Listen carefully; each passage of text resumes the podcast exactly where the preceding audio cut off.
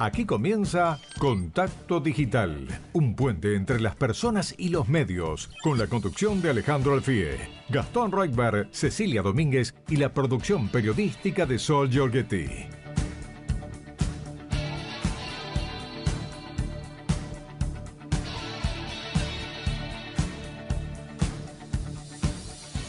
3 de la tarde, 3 minutos. ¿Cómo les va? ¿Qué tal? Acá Cecilia Domínguez y les doy la bienvenida a Contacto Digital. Hasta las 5 de la tarde les vamos a hacer compañía en Radio Rivadavia.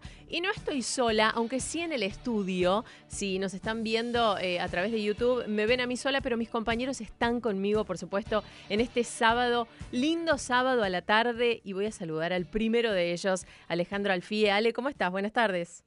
¿Qué tal, Ceci? ¿Cómo estás? ¿Cómo te va? Buenas tardes. ¿Cómo estás, Bien, bien, va bien. En realidad estoy acá en mi casa bajo los efectos de la vacuna que me di ayer. ¿Tercera dosis? Tercera dosis, sí. La primera de refuerzo. Sí. Y bueno, acá. ¿Qué efectos? Ale, ¿qué, te generó la vacuna? No, una noche tremenda. ¿Ah, en realidad, a ver, la vacuna y que, viste, cuando uno está bien, como que mucho no te cuidas. Sí. Entonces yo anoche me fui a, la cancha Atlanta sí. con uno de mis hijos a ver el partido. Ah. Eh, juega Atlanta contra Independiente Rivadavia de Mendoza. Sí. Y hacía un frío tremendo.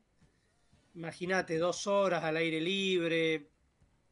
Eh, nada, anoche eh, jugó de 8 a 10 de la noche, pero yo como me sentía bien, viste, no, no quise cancelar eso que había organizado este, para ir ahí a la cancha y no, después cuando volví a mi casa estaba con chucho de frío. Bueno, viste que en un primer momento eh, la recomendación era el día que te pones la vacuna, trata de no hacer actividad física o no eh, hacer mucha fuerza, sino que sea un día eh, tranquilo, más allá de que puedas seguir con tu vida cotidiana, eh, que sea un día tranquilo. Tal vez fue mucha actividad junta. Sí, porque aparte me fui a trabajar al diario a la tarde. Claro. Es decir, la verdad es que yo seguí con mi rutina como si no hubiera ocurrido nada. Y no, pasé una noche tremenda y me desperté ahora hace un rato con chucho de frío, un desastre. Bueno, pero eh, te tenemos del otro lado, hasta las 5 te queremos ahí, Ale, con toda la energía. Para Contacto Digital lo vamos a saludar porque vamos a viajar un poquito a Córdoba, a mi tierra. Nos vamos a ir a saludarlo a Córdoba Capital, a Gastón Reutberg, que está, eh, estuvo en el Congreso de Periodismo Digital eh, de FOPEA, no solamente participando, sino también moderando un panel. Gastón, ¿cómo estás? ¿Qué tal? Ceci, Ale, eh, ¿me escuchan bien? Te escuchamos perfecto, como si estuvieras acá al lado. Qué bueno, bueno. La verdad que sí, este, Ceci, estoy acá en tu tierra. Eh, eh, bueno, el Congreso de FOPEA es una de las citas más importantes del periodismo, ya periodismo digital en realidad es, algo medio de modé, es un congreso de periodismo porque hoy el periodismo tiene mucho foco digital o casi todo digital, independientemente si es la radio, la tele eh, y los diarios, eh, colegas de todo el país, eh, interesantísima participación sobre los temas que hoy preocupan a los medios, a los periodistas, a todos los que hacemos comunicación en diferentes plataformas. y bueno, Córdoba está bárbaro y es un día sensacional. Es el día del cuarteto, según me comentaron acá. Sí, es hoy. sí.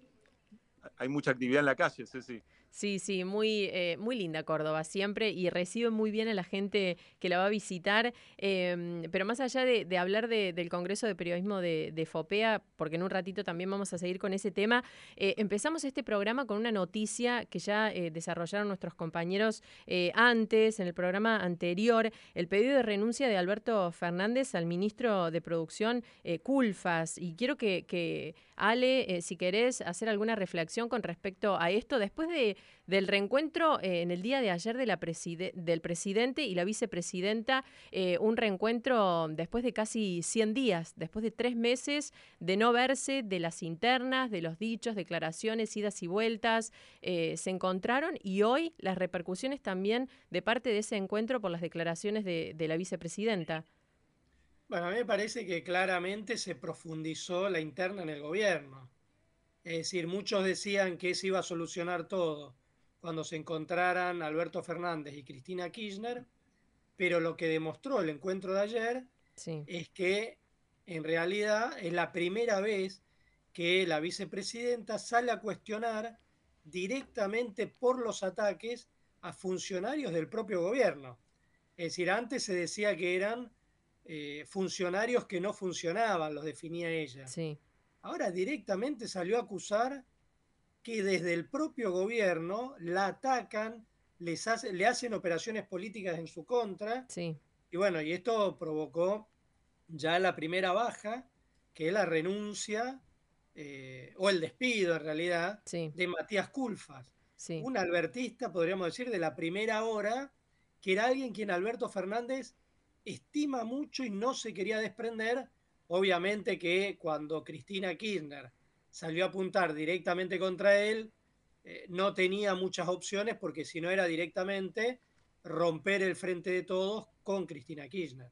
Gastón. Sí, eh, un poco en sintonía con lo que decía Alejandro, también me quedo con la idea de que finalmente Alberto Fernández usó la lapicera en el sentido de lo que quería Cristina Kirchner en algún punto. Eh, tal vez uno hubiese pensado que Cristina le pedía que usara la lapicera para otras cuestiones, pero evidentemente, eh, bueno, aquí hay, hay, algo que iba a, traer, digamos, mar de fondo. Tomó una decisión que creo que mm, lo debilita, sinceramente creo que lo debilita porque se termina yendo un hombre de, su riñón, uno de los que le quedaban, digamos, de su grupo de confianza en el equipo de ministros, y eso de algún modo va delineando cierta luz verde a las cuestiones que pide la vicepresidenta, con lo cual también se debilita él en cuanto a su posición de primer mandatario, y vamos a ver si esto trae también eh, a futuro un tema, digamos, si yo fuera Martín Guzmán en este momento estaría ciertamente preocupado, porque creo que más allá de cómo se puede haber comportado Culfas en el sentido de haber filtrado, haber hecho alguna campaña en función de lo que dice la, vicepresidenta, creo que acá el, el, punto en cuestión es que hay hombres de Alberto Fernández cuestionados por eh, sectores de la coalición de gobierno y esto puede terminar en una crisis más profunda en el gabinete por ende más debilidad para el presidente. Así que eh, esa es un poco mi visión. Yo los tengo que saludar y me tengo que ir porque me están cerrando el lugar acá. Bueno, pido mil disculpas. Eh, pero bueno, nos vemos seguramente con mucho más tiempo el sábado que viene y Ceci, un gran programa. Ale. Ale, que te recuperes. Me toca también el segundo refuerzo de la vacuna el martes. Espero que no me pegue mucho. no, no, no. Cuídate, Gastón. Cuídate. Una de las formas de cuidarse es vacunándose, dándose el refuerzo. Así que eh, buen regreso a Buenos Aires y que disfrutes estas últimas horas en Córdoba. Gracias. Un abrazo para todos. Gracias. Gastón. Un abrazo y aprovecháis para el día del cuarteto. Sí, sí. Ale, eh, besos, Gastón. Ale, eh, obviamente vamos a seguir esta noticia que de alguna manera está en desarrollo, que se conoció hace un rato nada más, pero eh, tenemos consigna, como siempre, así que si te parece la compartimos. Dale, a ver. ¿cuál la consigna del día, de hoy para todos aquellos que se quieran sumar. Eh, si estás escuchando, bueno, te podés sumar, nos podés mandar un mensaje. La pregunta que te hacemos es: ¿qué opinás de las propuestas de Javier Milei sobre la libre portación de armas y a favor de la venta de órganos en Argentina? Esa es la pregunta que te hacemos. Ya hay muchos que están participando eh, porque se suman a esta mesa de debate y eh, te cuento que nos podés mandar tu mensaje a través de nuestras redes sociales. Estamos en Facebook, en Instagram, también estamos en Twitter, arroba contacto 630 y en WhatsApp nos puedes dejar tu mensaje de texto o también de audio al 11 50 26 8630. Ale, y quiero que respondas vos primero esta consigna. ¿Qué opinas de las propuestas de Javier Milei sobre la libre portación de armas y a favor de la venta de órganos en Argentina? Bueno, yo te voy a responder la consigna, pero también les digo a los oyentes, llamen para decir lo que quieran, porque la verdad es que cuando hicimos la consigna, no sabíamos que hoy se iba a desatar esta interna feroz entre Alberto Fernández, Cristina Kirchner, la renuncia de Matías Culfas. Nosotros, como los oyentes saben, eh, vamos improvisando en función de lo que ocurre en la realidad, porque lo que hacemos es contar las cosas que ocurren. Así que bueno, me parece que ahí también vamos a tener que ser bastante flexibles en el sentido de que yo me imagino que muchos de los oyentes hoy van a querer opinar sobre esta interna feroz entre Alberto y Cristina. Así que obvio que abrimos los, eh, micrófonos para que digan lo que quieran. Como siempre hacemos, eh, los oyentes saben que contacto digital se hace con los oyentes, así que si quieren manifestar su bronca, su enojo, sus críticas, sí. lo que sea, eh, tienen abierto el micrófono para, para esto que nos sorprendió a todos. Sí, todo es bienvenido. Y Ale, antes de que me respondas a la consigna, eh, leo un mensaje de Laura de Lugano, porque ya están llegando varios, eh, que está indignada, nos saluda y nos dice que está indignada con el presidente Alberto Fernández porque siente que está gobernado por eh, Cristina Fernández de Kirchner. Entonces, esa situación a ella la indigna. Laura de Lugano. Bueno, y vuelvo a lo de mi ley. Sí, la consigna. Eh, porque la verdad que lo de mi ley fue algo que estuvo toda la semana dando vueltas y bueno, fue antes de, la bomba que explotó hoy, pero nosotros, tal, como te decía recién, eh, nosotros a los oyentes siempre les decimos lo que pensamos, somos muy sinceros y quizás por eso terminamos criticando a los principales dirigentes políticos, ¿no? Pero bueno, es lo que nos toca, ¿no? Nosotros no estamos para decirles que todo está bien, que las cosas son fantásticas. De hecho, eh, todos los oyentes lo saben, porque cuando van a, comprar algo al supermercado se dan cuenta. A mí me parece que las propuestas de mi ley son contradictorias en principio. Porque él habla de la libre portación de armas, de la libre venta de órganos del cuerpo humano. Sí pero por otro lado rechaza el derecho al aborto. Es decir, que eh, se puede vender un órgano, digamos, vos podés vender tu hígado si querés, según la propuesta de mi ley, pero no podrías disponer sobre tu cuerpo para hacerte un aborto. Me parece que ahí esto que él lo plantea en términos teóricos es contradictorio, o sea, chocan los principios de autodeterminación corporal que él dice. Pero a la vez, Sí. Me parece que es una locura.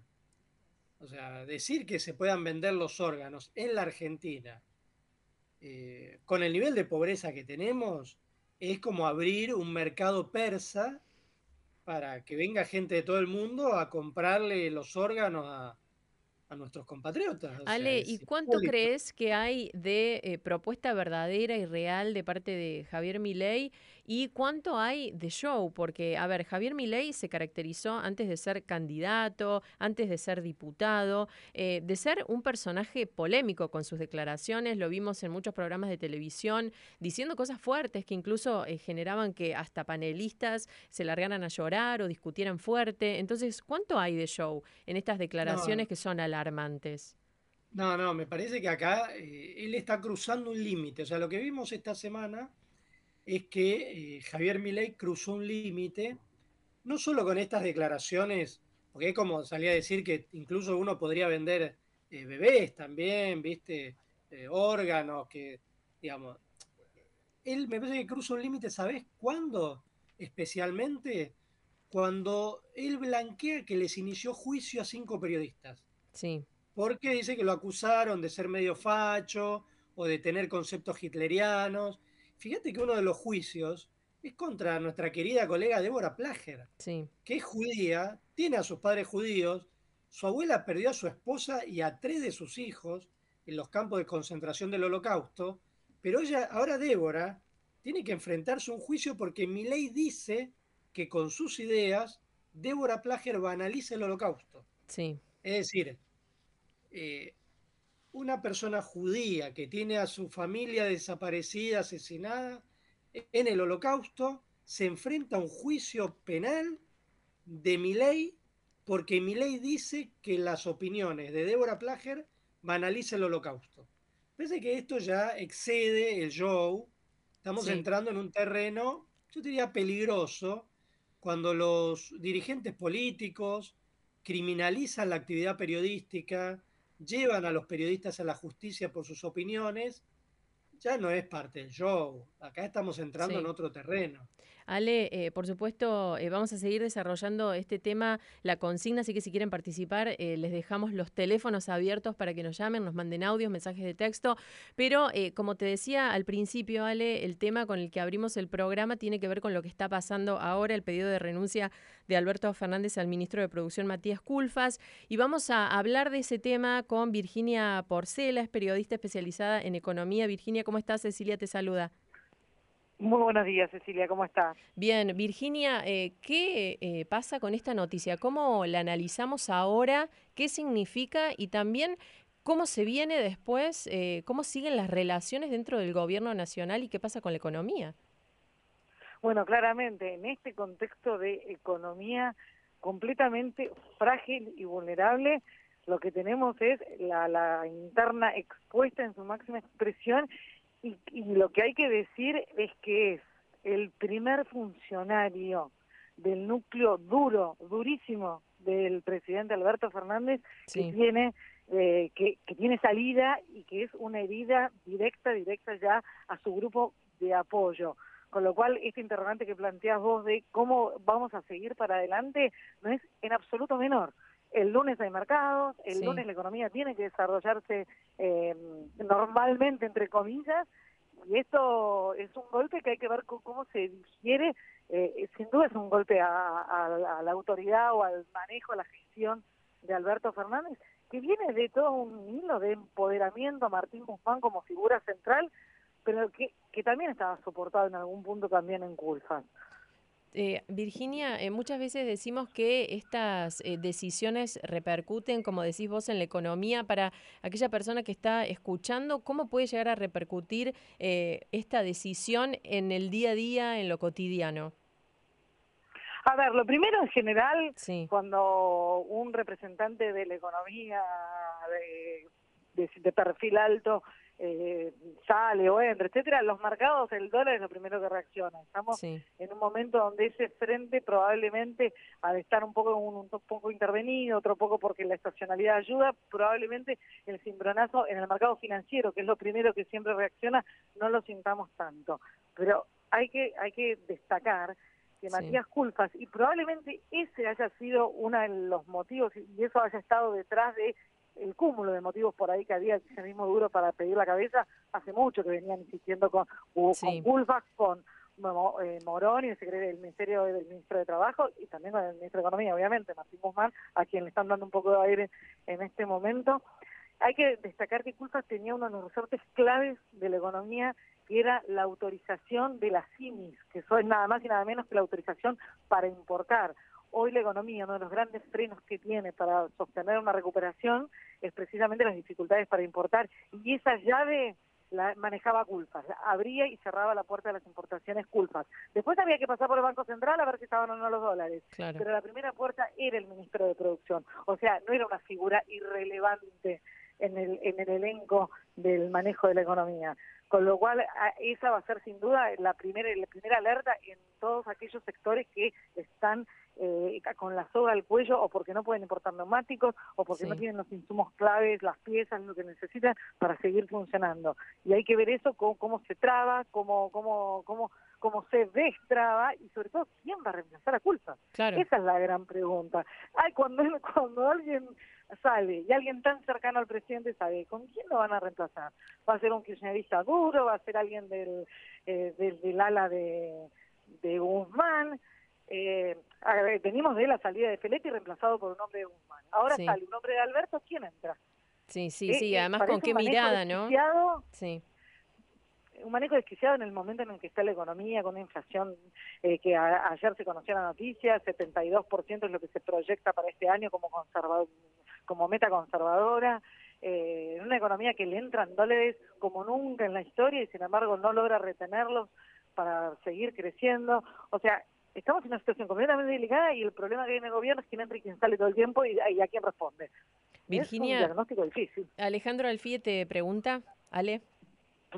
Sí, ¿qué tal, Virginia? Mi pregunta va orientada sobre todo a la profundización de la interna en el gobierno. Es decir, ¿cómo vos analizás esta salida del ministro Matías Culfas, que eh, pareciera ser la primera de gran eh, porte que se produce dentro del gobierno, eh, producto de esta interna entre Alberto y Cristina. Mira, es muy difícil no pensar que esto es el contragolpe de Cristina a, a la salida de Feletti la semana pasada. La, salida del secretario de Comercio Roberto Feletti estuvo como fue como estratégica si querés al principio cambiaron la órbita lo sacaron de culpa se lo pusieron a Guzmán le, fueron poniendo en una situación incómoda que derivó en directamente bueno la salida de Feletti es muy difícil no creer que esto es la contracara dicho así como bien coloquial eh, parada en los pies de Cristina, me bajaste un muñeco, yo te bajo uno más grande. O sea, en ese, en ese nivel de mezquindad están gestionando la economía. Eh, eh, por eso digo que me parece importante, a esto que vos estás preguntando, Alejandro, me parece importante ver, bueno, quién va a ser el sucesor, cuál va a ser, quién va a tener la llave ahora de las importaciones y, bueno, y de un montón de otras cuestiones que se manejan desde el Ministerio de la Producción. Eh, hay que decir que eh, Culfas era uno de los más críticos y no lo escondía. Cuando, cuando tenía oportunidad y contactos, eh, obviamente informales, él, él, no escondía que él estaba convencido de que energía era el principal problema, era, era donde la interna que hay en el gobierno realmente trababa la gestión y que en energía había que tener un intercambio, un cambio rotundo. Es decir, el, que, eh, Culfas era uno de los que creía que había que sacar a, al secretario de Energía Darío Martínez, que obviamente los Federicos, como se conoce al interventor de y al subsecretario de Energía Eléctrica, Federico Basualdo y Federico Bernal, ambos eh, era de los que promovía que ahí tenía que haber un cambio claro. Eh, bueno, se fue él en vez, de, en vez del área de energía. Virginia Porcela, periodista especializada en economía, te agradecemos muchísimo este ratito. Gracias. Un placer, gracias a ustedes por llamar. Muy amable. Bueno, ahí estaba, el análisis sale eh, de esta noticia y la pregunta, ¿quién será el nuevo ministro de Desarrollo Productivo de la Nación? ¿Quién, eh, con qué mirada, de qué eh, ámbito? realmente esa es la pregunta que, que nos estamos haciendo hoy, ¿no? Sí, y yo te diría, a ver, ¿viste cuando alguien se muere? Sí uno primero vela a la persona que se murió. Entonces, a mí me da la sensación que hoy estamos asistiendo a eso, a una interna desatada dentro del gobierno, a un despido de uno de los principales eh, alfiles de Alberto Fernández, una de sus personas de confianza. Entonces, a mí me cuesta todavía empezar a pensar cómo sigue el día de mañana, digamos. Claro. ¿No? A quién van a designar y eso. Yo creo que hoy, por lo menos, eh, mi capacidad de asombro llega hasta, bueno, contar esto que está ocurriendo, que es una interna feroz dentro del gobierno, pedido de renuncia ya de ministros, cosa que nunca antes había ocurrido de esta manera, tan clara, tan precisa por parte del sector cristinista y a la vez, bueno, la aceptación de Alberto Fernández sobre eh, esa presión, ¿no? Que fue ceder a uno de sus principales ministros, eh, reclamado por la vicepresidenta Cristina Kirchner. Me parece que eso es lo que hoy tenemos, ¿no? Una interna feroz en el gobierno y eh, que uno realmente no sabe hacia dónde puede eh, dirigirse. Ale, eh, vamos a seguir hablando de este tema, por supuesto, que como dijimos, abrimos el programa eh, con esta noticia, vamos a seguir desarrollándola hasta las 5 de la tarde en contacto digital. A todos les decimos que se comuniquen con nosotros a través de WhatsApp. 11 50 26 8 6 30. Enseguida volvemos, tenemos un programa con muchísimo material, así que quédense con nosotros, ya venimos.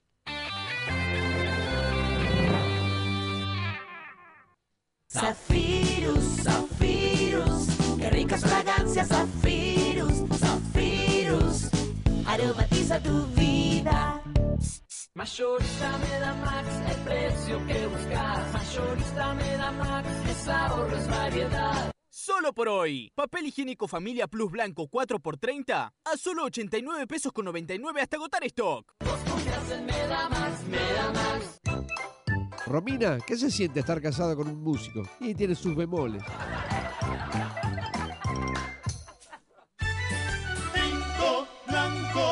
vamos a brindar filomenal, filomenal.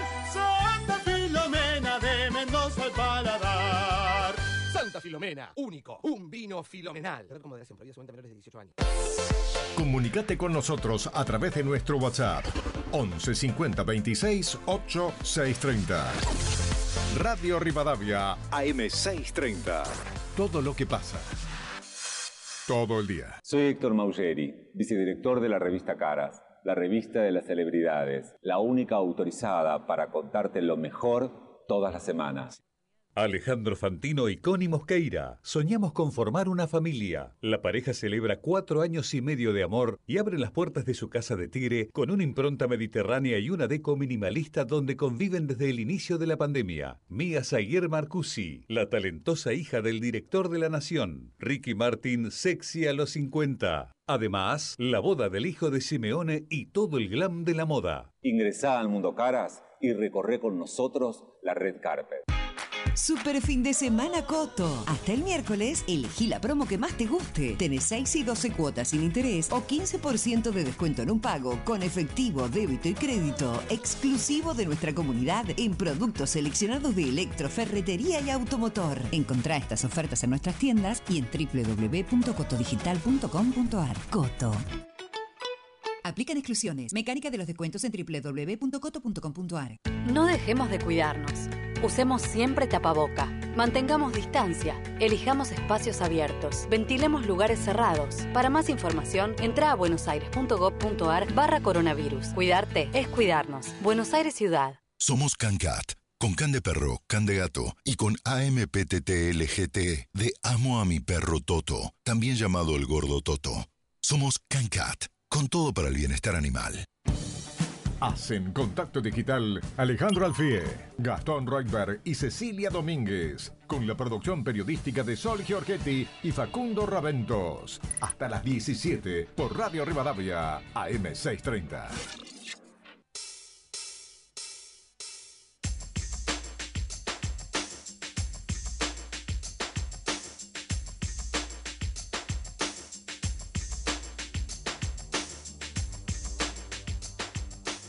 Sí, buenas tardes. Soy Carlos Olivos. Eh, es harto evidente que mi ley es un loquito, un loquito de atar, no cabe ninguna duda.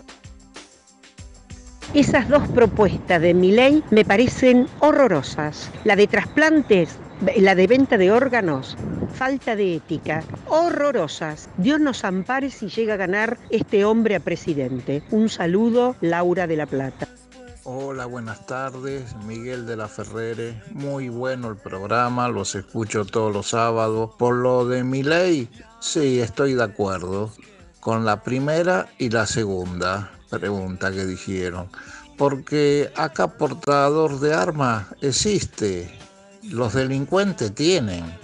Hacen lo que quieren. Entonces uno se tiene que defender. Y bueno, se, se habrá una guerra civil y bueno, es lo mejor. Gracias, muy bueno el programa.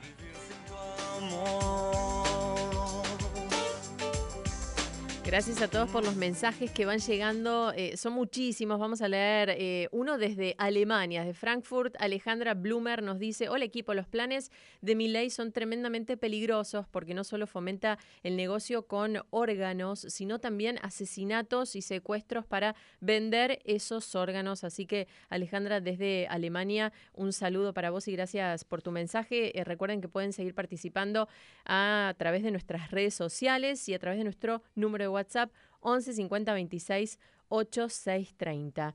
Pero bueno, eh, tenemos eh, ya lista la primera entrevista eh, del día. Vamos a hablar del caso de los cuadernos de las coimas y para eso la tenemos conectada en línea ya la diputada nacional de la coalición cívica ARI, Paula Oliveto. Paula, ¿qué tal? muy buenas tardes, Cecilia, la saluda. ¿Qué tal? ¿Cómo estás? Bien, eh, Paula, bueno, le contamos a la gente que legisladores de la coalición cívica, incluida usted, eh, denuncian que el gobierno busca encubrir a los funcionarios y empresarios investigados en el caso de los cuadernos de las coimas. ¿De qué se trata esta denuncia? ¿Qué significa? Nosotros lo que fuimos viendo es que la causa cuadernos, donde están implicados funcionarios del gobierno anterior y empresarios, que reconocieron haber pagado coimas o haber financiado la campaña de Cristina Kirchner. Esa es la causa de cuadernos, que se origina a partir de, o que tiene un impulso a partir de la denuncia de Diego Cabot y los cuadernos de Centeno. Durante mucho tiempo, con impulso del, del juez y del fiscal, hicieron un montón de medidas de prueba que daban verosimilitud a los cuadernos. ¿Esto qué quiere decir? Que cuando en una hoja del cuaderno decía que un empresario y un funcionario se encontraban en una determinada esquina, existieron eh, distintas medidas de prueba que así lo, confirmaban. Después, ¿qué pasó? Había, había organismos del Estado que estaban presentados en las causas, por ejemplo, la Oficina Anticorrupción y la UIF, y se fueron retirando, no aportaron las pruebas. Eh, empezó la maquinaria de justicia legítima para retrasar las distintas instancias del proceso. Entonces, bueno, todo eso está siendo denunciado porque para nosotros es una causa emblemática. Y este tiempo que se le está dando a los empresarios arrepentidos, ahora, este, de alguna manera, y con el gobierno de Alberto y Cristina en el poder, muchos que se arrepintieron ahora están buscando una estrategia para poder zafar. Diputada Alejandra Alfie le pregunta. Hola, ¿qué tal? Paula, buenas tardes. Te quería consultar por qué, por qué todavía no arrancó el caso de los cuadernos de las coimas. Es decir, ¿por qué no arrancó el juicio oral? Digo, ya pasaron tantos años y hay tantas pruebas. Eh, ¿Qué es lo que pasa con nuestra justicia que pareciera como, no te voy a decir que como que no quisiera hacer el juicio, pero eh, llama poderosamente la atención para alguien que lo ve medio de afuera, ¿no? ¿Qué, ocurre con eso? Bueno, teóricamente eh, hay un retraso en lo que tiene que ver con las salas de audiencias y el sorteo de, de los jueces y, y, bueno, los jueces para el juicio oral. Ahora, se dieron otras cuestiones, que es, por ejemplo, causas emblemáticas como memorándum con Irán y Otesur y los sauces, ya estaban, como en el caso de cuadernos, elevadas a juicio oral y el tribunal lo descartó eh, para que no llegue a esa instancia y la sobreselló. Eh, después estamos en la apelación, pero Cristina tiene un montón de nulidades presentadas ante la Corte, eh, los jueces eh, de casación, Eslocar principalmente, cada vez que llegan a casación las causas se demoran, tardan, eh, no hay elevación de juicio y lo último es esto de que sin juicio oral la sobreseen cuando llega procesada. Así que es un ejercicio constante para mantener las causas y la memoria en este país.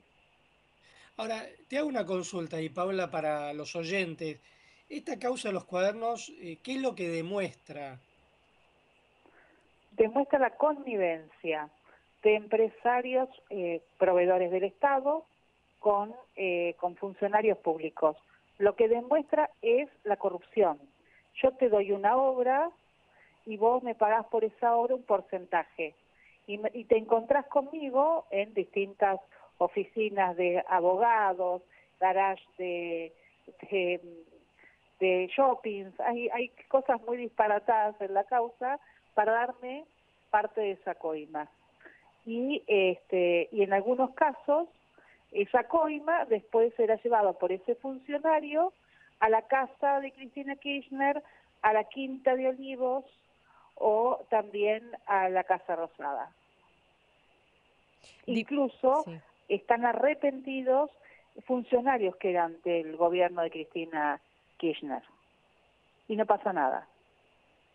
Diputada, eh, ¿qué significa eh, que eh, la Comisión de Defensa de la Competencia ponga como excusa ante el rechazo de pedidos de acceso a la información pública que no investiga personas humanas? No, eso, eso, por eso hicimos la presentación, la administrativa y la, la judicial, porque hay un montón de actuaciones administrativas que nosotros nos permitirían impulsar aún más la causa de los de los cuadernos. Y no es verdad que no investigan a, a personas humanas, porque en los cuadernos las personas humanas actúan como representantes de las firmas que eran las proveedoras de obra pública o concesionarias del Estado. Ale. Sí, eh, Paula, te quería llevar un poco a lo que pasó hoy, lo que está pasando con la interna en el gobierno. Esto de que la vicepresidenta dijera que era injusto y doloroso que le ataquen funcionarios del propio gobierno, que ahora le pidan la renuncia al ministro Matías Culfas. Eh, ¿qué, te generan estas acusaciones cruzadas? Primero decir que hay un funcionario que dijo eh, que en realidad hubo un, personas de la cámpora que direccionaron una licitación para que gane determinada empresa. Ahí estamos hablando de un hecho de este irregular, de corrupción, pero no te diría de corrupción hasta que no vea el, expediente que lo voy a pedir el lunes. Un hecho de corrupción, están denunciando un hecho de corrupción. Pero independientemente de todo, la profunda debilidad del presidente. Después viene el comunicado de energía después le pide la renuncia a Culfas y cada vez el presidente se queda más, más solo con de, lo que es su círculo de, confianza. Los argentinos miramos sorprendidos esta novela y, y, te das cuenta que estás en mitad de la novela porque todavía queda 18 meses de este gobierno y te genera mucha angustia porque cómo van a dirimir las diferencias, cómo vamos a, salir de esta crisis que es terrible, eh, con un gobierno que se pelea, pero además vive una realidad paralela. No están en los temas que afectan a los argentinos, la inflación, la inseguridad, eh, eh, la falta de gasoil, eso, cómo afecta eso a la cosecha y a la industria. ellos viven en una realidad paralela, se pelean, ahora se cambian muñequitos y pienso cómo va a ser el lunes porque mover a un ministro de producción tiene consecuencias para el mercado, para el dólar, para las expectativas de inversión en la Argentina. Estamos viviendo una locura, una locura, y yo ya no sé, este, y con dolor te lo digo, no sé cómo, cómo se va a resolver. A mí como oposición me, interpela, el lunes ya estábamos hablando con con, con Juan López, el presidente del bloque, con el presidente del partido, con los diputados, con Hernán Reyes, o sea, con, el grupo nuestro, a ver qué vamos a hacer, este, eh, porque hay un montón de acciones que tenemos que hacer en relación a lo que se dijo ayer en IPF y en relación a esto. Pero estamos todo el tiempo eh, resistiendo la embestida de esta gente que va por todo, porque un día se quieren poner 25 miembros en la Corte, absolutamente ilógico, inconstitucional, costoso. Otro día te vienen con lo que con lo del gasoducto, otro día te vienen con la mentira, el, festejo eh, en IPF cuando en realidad no hay gasol en ningún lado. O sea, te la pasas atajando penales y eso no es razonable. Un país no puede vivir en este en este nivel de violencia, de de violencia política, de zozobra, de bueno, de lo que estamos asistiendo todos los días. Diputada, ¿y qué sensación le genera eh, que más allá de todo esto que está diciendo, que vemos nosotros eh, a través de declaraciones, eh, a través de, lo que van diciendo en distintos actos, tanto el presidente como la vicepresidenta, traten también de querer marcar que el enemigo está afuera, apuntando a Mauricio Macri, diciendo que ayer Cristina, por ejemplo, decía que en cualquier campaña o en política hay tensiones, si no, postúlense en Suiza, como dando a entender que es algo natural lo, que pasa eh, y en algún momento tratando de ocultar estas internas que hay en el frente de todos. Pero no les dura mucho porque hoy ya se respondían por Twitter. Eh, ningún gobierno serio después de tres años de gestión le puede echar la culpa de todo al gobierno anterior, porque eso quiere decir que si te dejó una situación difícil el gobierno anterior, este, como, como nos dejó, por ejemplo, Cristina a nosotros, existe la continuidad de un país. O sea, vos no podés decir, este, yo esto no me hago cargo, no, también te diría, no hagas más política y no te presentes a elecciones. Eh, estaba mirando en el diario que Donda no paga las multas que tiene Dinadi porque dice que hay multas que vienen del gobierno anterior, o sea, es una, locura. Eh, eso es lo chiquitito de lo que estamos viendo, no se asume la continuidad jurídica de un Estado. Pareciera que el gobierno es del partido y eso tiene consecuencias muy grandes porque cuando un país y sus autoridades no asumen la continuidad jurídica, no se hacen cargo del gobierno, echan culpas hacia adentro y hacia afuera, la inseguridad jurídica que da ese ese país a los inversores, al que quiere al que quiere apostar, al que quiere crecer es absoluta. Entonces, este, y esto lo vemos, cada vez hay más pobres, cada vez hay menos trabajo formal, cada vez este, la informalidad se está llevando a que, este, bueno, la mayoría de la deuda del Fondo de Garantía de Sustentabilidad, que es de los jubilados, es una deuda en pesos que tomaron con el gobierno nacional, que se indexa, o sea que prácticamente las cajas de los jubilados está quebrado y los jubilados no ganan más de 37 mil pesos, o sea, la decadencia, el pobrismo, es, todo para abajo. Eh, y yo creo que eso es lo que siente la gente, hoy está muy desanimada, siente que no hay que no hay perspectiva de, futuro.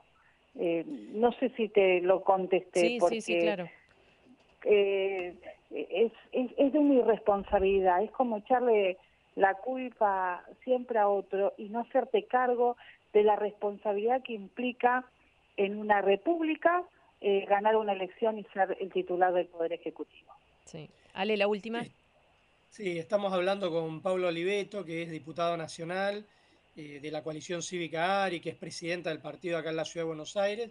Y te quería consultar por lo que hizo alguien de la oposición también, el caso de Javier Milei, que le inició juicio a cinco periodistas eh, porque lo criticaron. ¿Qué, ¿Qué te parece eso? Porque a veces uno, bueno, pone mucho en el gobierno, pero ve también que eh, dirigentes que surgen, bueno, empiezan con este tipo de actitudes.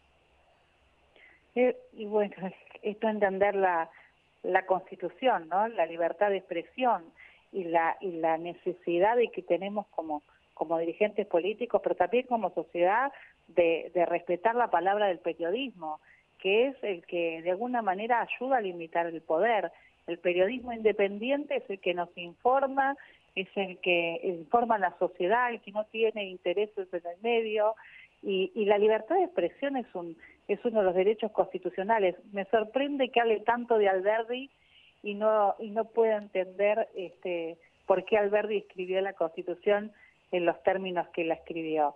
Eh, nosotros no somos, la política no se tiene que ofender, la política tiene que rendir cuentas de sus acciones.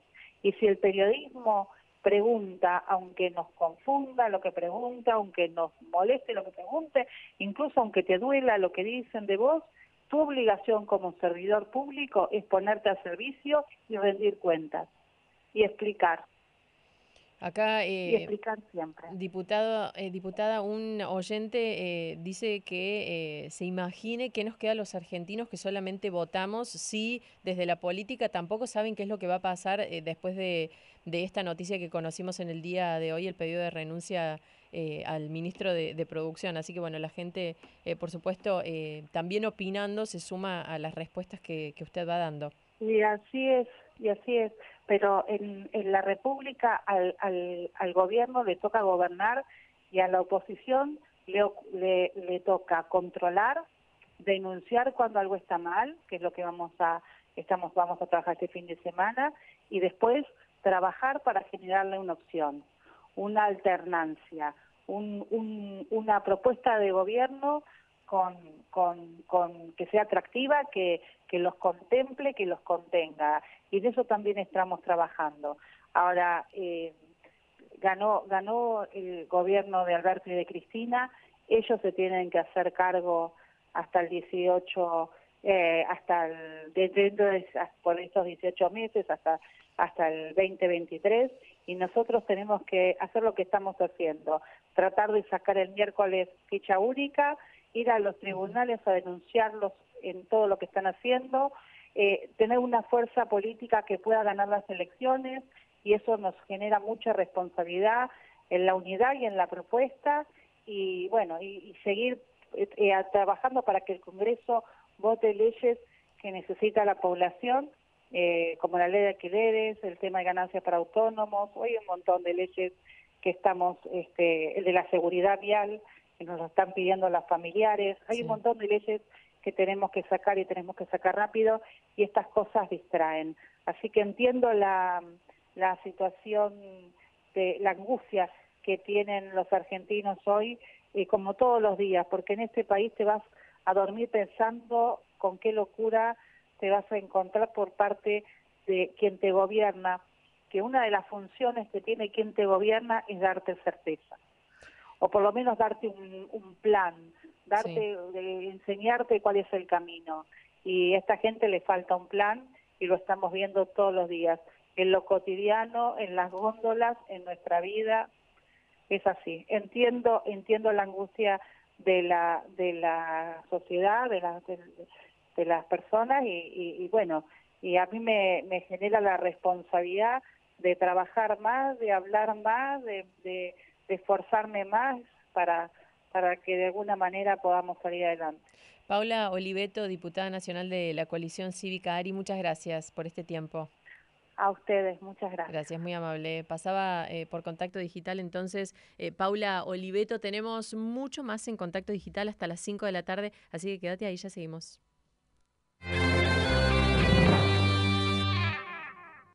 ¿Estás arriba del taxi? Sí, me subí recién. Elegiste un transporte legal. ¿Ahí legal? Sí, y circulan. Están en la calle. Basta de transporte ilegal. Es un mensaje del Sindicato de Conductores de Taxi de la Ciudad de Buenos Aires. José Ibarra, secretario general. Ahora podés ver los pases entre los conductores de nuestra programación. Ingresa a rivadavia.com.ar, cliquea en la cámara y listo. Entra, mirá y disfruta. Radio Rivadavia, AM630. Todo lo que pasa todo el día. El plan ideal para este fin de semana está en Parque de la Costa. Ahora también para personas mayores. Si sos afiliada o afiliado a PAMI, aprovecha 2x1 en pasaportes y disfruta en familia con amigas y amigos, juegos, shows y un circuito especial para vos. Conseguí tu código de descuento ingresando a beneficios.pami.org.ar. Parque de la Costa, el mejor plan. Hoy fui al hipódromo y la yegua que me diste como candidata no se movió de la largada. Y no te dije que era una fija.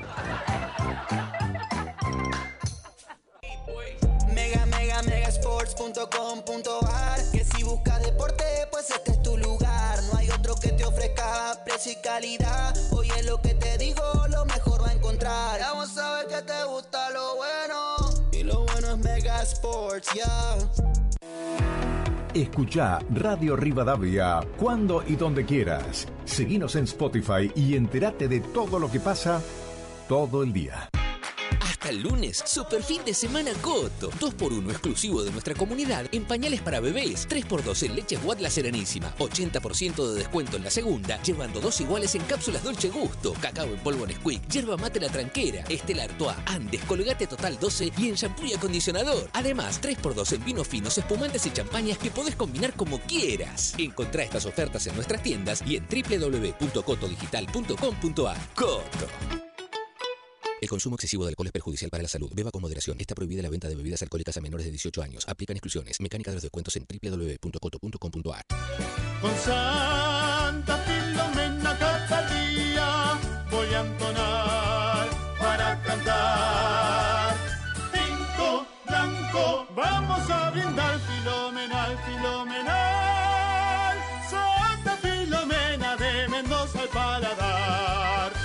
Filomena, único, un vino filomenal. Prohibida su venta a menores de 18 años.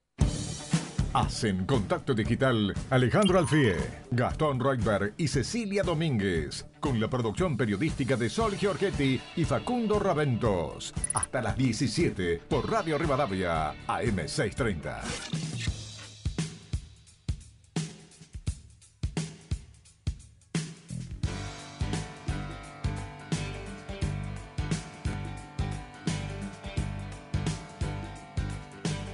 Con respecto a la pregunta de mi ley, creo que es una pregunta que le han hecho tramposa por el tema de los órganos. Ahora, sobre el tema de las armas, estoy perfectamente de acuerdo. Acá hay que armarse. Antes que nos desarmen a todos o nos, maten a todos.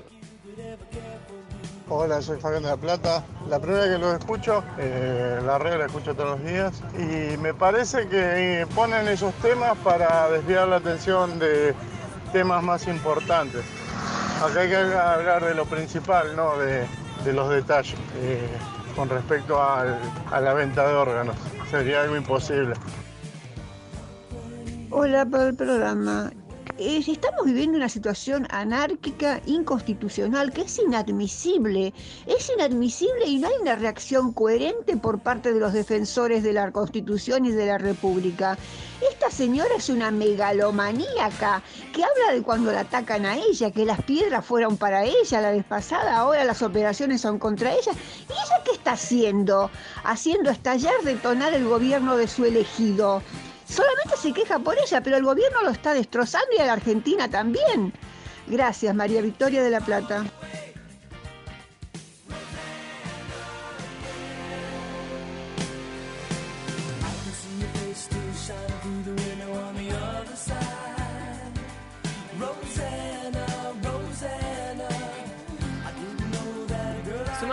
Mensajes más a la cantidad que nos está llegando. Julio de Virrey del Pino nos manda saludos y nos manda mensaje. Dorita de Palermo, ¿qué sería del pueblo sin el periodismo independiente? El gobierno es desquiciado y está sin rumbo. Y uno más, Germán desde New Jersey en Estados Unidos. Estamos así por culpa de gobernantes improvisados. Acordate que eh, podés responder a nuestra consigna. ¿Qué opinás de las propuestas de Milei sobre la libre portación de armas y a favor de la venta de órganos en Argentina?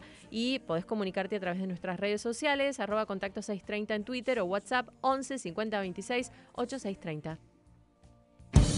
Ahora, en Contacto Digital, conexiones en 5 minutos. Un puente entre las personas y las noticias.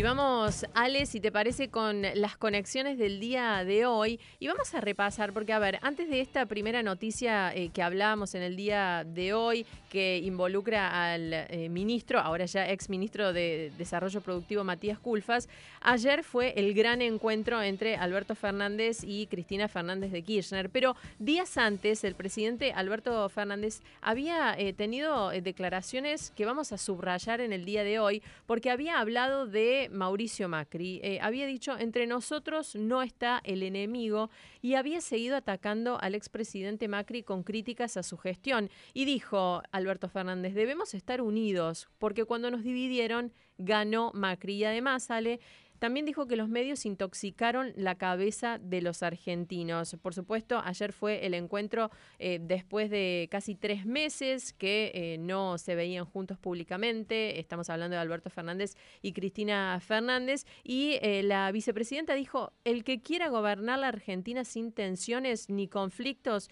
que se postule a la presidencia de Suiza. Además, le dijo al presidente que use la lapicera para administrar las tensiones sociales en favor de las grandes mayorías. Vamos a escuchar algo de lo que pasaba en el acto por los 100 años de la fundación de IPF en Tecnópolis. Se puede, pero hay que sentarse, no como amigos, hay que sentarse como pidiéndole que devuelvan algo de lo mucho. No le estamos pidiendo ni que regalen, ni que pierdan plata, nadie le pide a nadie regalo, porque si yo fuera empresaria tampoco lo haría. Yo siempre tengo una máxima, no le pidas a los demás lo que vos no harías en el lugar de esa misma persona. No falla nunca eso. Permite identificar correctamente qué comportamiento adoptar. Entonces, necesitamos eso para que esto no sea solamente una apelación y vamos a tener, tenemos que cuidarlo porque además, Alberto, hay un deporte nacional por apoderarse de las reservas que hay en el Banco Central bajo distintos mecanismos, sobre todo cuando tenemos una brecha como la que tenemos. Entonces tenemos que, yo siempre le digo,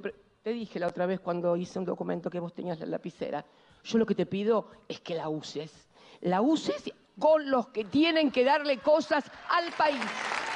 Hay que usarla, que no significa que no significa ni pelearse eh, ni, ni, ni nada, pero significa que es necesario y que la sociedad sepa además el esfuerzo que tenemos que hacer y que tienen que hacer. Ale, espero que estés ahí todavía escuchando eh, las declaraciones, eh, lo que dijo la vicepresidenta ayer. No, otra vez. Otra vez, me sí, o sí. realmente. Por eso, por eso te preguntaba, porque sé que no te gusta mucho escucharla de nuevo. Te digo honestamente, es como, viste, si a vos te pusieran una sesión de tortura. Bueno, el discurso de Cristina Estaba diciendo enojada, cualquier muy cosa. alterada, se la notaba como efusiva, vehemente. Es que, a ver, eh, a mí, ¿sabes cuál es el problema que yo tengo cuando la escucho? Que yo sé que ella está mintiendo. Ese es el problema. Porque vos podés escuchar a alguien con quien coincidís, no coincidís, Eh, ahora, cuando vos escuchás a alguien que miente, Sí. Eso es lo que a uno le duele, ¿no? Un dirigente político. Hace un rato hablábamos con Pablo Oliveto. eh, esta señora le llevaban bolsos con millones de dólares a la casa. Es decir, no es que estamos hablando de eh, los bolsos de López, no, no. Los empresarios declararon más de 30 que le llevaban bolsos con millones de dólares de coima a la casa de Cristina Kirchner. Entonces después la tenemos que escuchar diciendo cualquier cosa y a mí me, me- me hace un poco de ruido, pero bueno, esta es la Argentina que tenemos y no podemos dejar de hablar de lo que ocurre.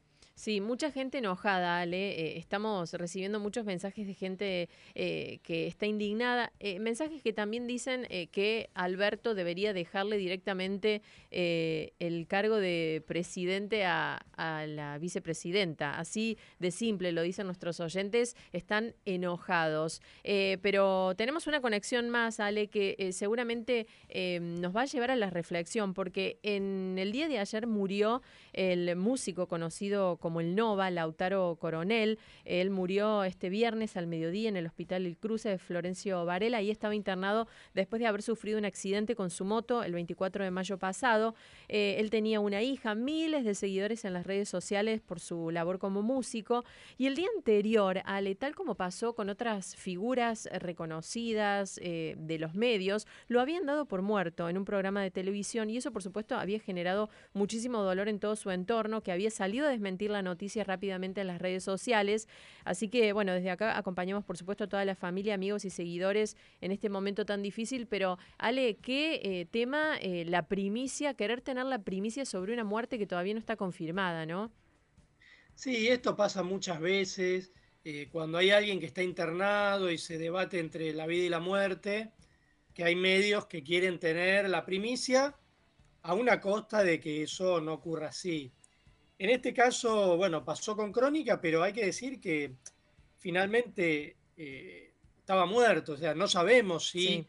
efectivamente cuando ellos dieron la noticia ya este, estaba muerto o si eh, se adelantaron, eh, pero bueno, digamos que esa desmentida tampoco duró demasiado tiempo porque pocas horas después la familia confirmó el deceso. Sí. Lo que sí me gustaría decir es que esto parte de los accidentes viales que vemos todo el tiempo. ¿Viste? Chicos en moto que tienen accidentes, eh, o en auto, peatones. Eh, me parece que en, en programas más adelante tenemos que prestar especial atención a la cantidad de chicos que se nos mueren por estos accidentes evitables. Eh, me parece que la cantidad de accidentes viales que hay en la Argentina es muy, Sí. muy alta y, y tenemos que prestarle especial atención a eso. Sí, por supuesto, que es un tema que vamos a seguir en contacto digital. Ale, las 4 de la tarde eh, vamos a seguir, por supuesto, en contacto digital hasta las 5. Quédense ahí todos, ya venimos.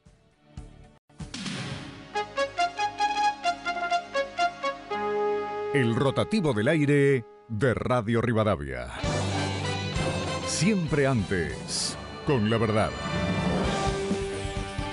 Dos minutos de noticias.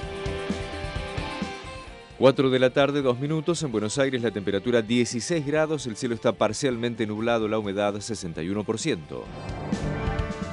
Luego de pedir la renuncia de Culfas, el presidente en Twitter apoyó la indignación por la filtración de información en off. Alberto Fernández avaló la respuesta de la Secretaría de Energía, rechazó los procederes del Ministerio de Desarrollo y afirmó que comparte el malestar expresado por la vicepresidenta Cristina Kirchner. Jaito de Nolasco dijo que siempre hay un derecho, pero depende de los recursos para solucionarlo. De esta manera, la ex jueza de la Corte evitó puntualizar una opinión sobre la declaración de Carlos Rosencrantz, miembro del máximo tribunal. Yo creo que hay un derecho, que de ahí a que se pueda, eh, digamos que haya recursos para solucionarlo o para ponerlo en práctica es otra cosa. Pero la necesidad implica el derecho para resolverla y hay que tratar de llegar a que ese derecho exista y se cumpla. Uno conoce a la gente y no, no me sorprende. Bueno, qué sé yo, yo no quiero opinar sobre los colegas o ex colegas, pero no, no me sorprende demasiado.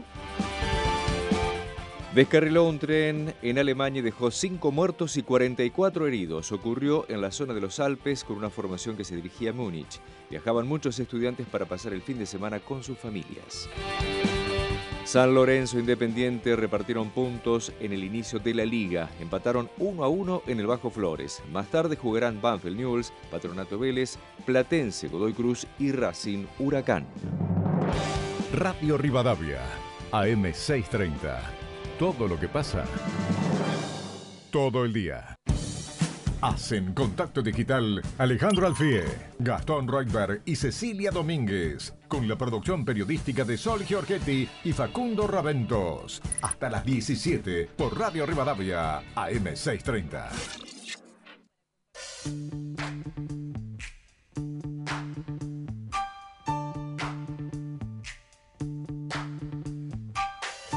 Buenas tardes, con respecto a lo que estás comentando, con respecto a la venta de órganos no estoy de acuerdo. Ahora con respecto a las armas sí estaría de acuerdo, porque hay muchos tipos que no merecen tener armas, como los cacos, y la tienen. Una gente que se quiere defender una familia, parece que fuera un delincuente, no le venden una bala, no le venden un arma, no le venden nada. Y con respecto al presidente, no tenemos presidente, realmente no tenemos Estado, no tenemos nada. Juan de Seiza. Sí, soy Federico Herrero, el director o profesor de teatro. Bueno, mm, me gusta la propuesta de opinar de lo que dijo Javier Milei. Personalmente, todo lo que sea para debate en la Argentina es importantísimo. Hay que debatir todos los temas. Bueno, un gran abrazo y gracias por hacer buena radio.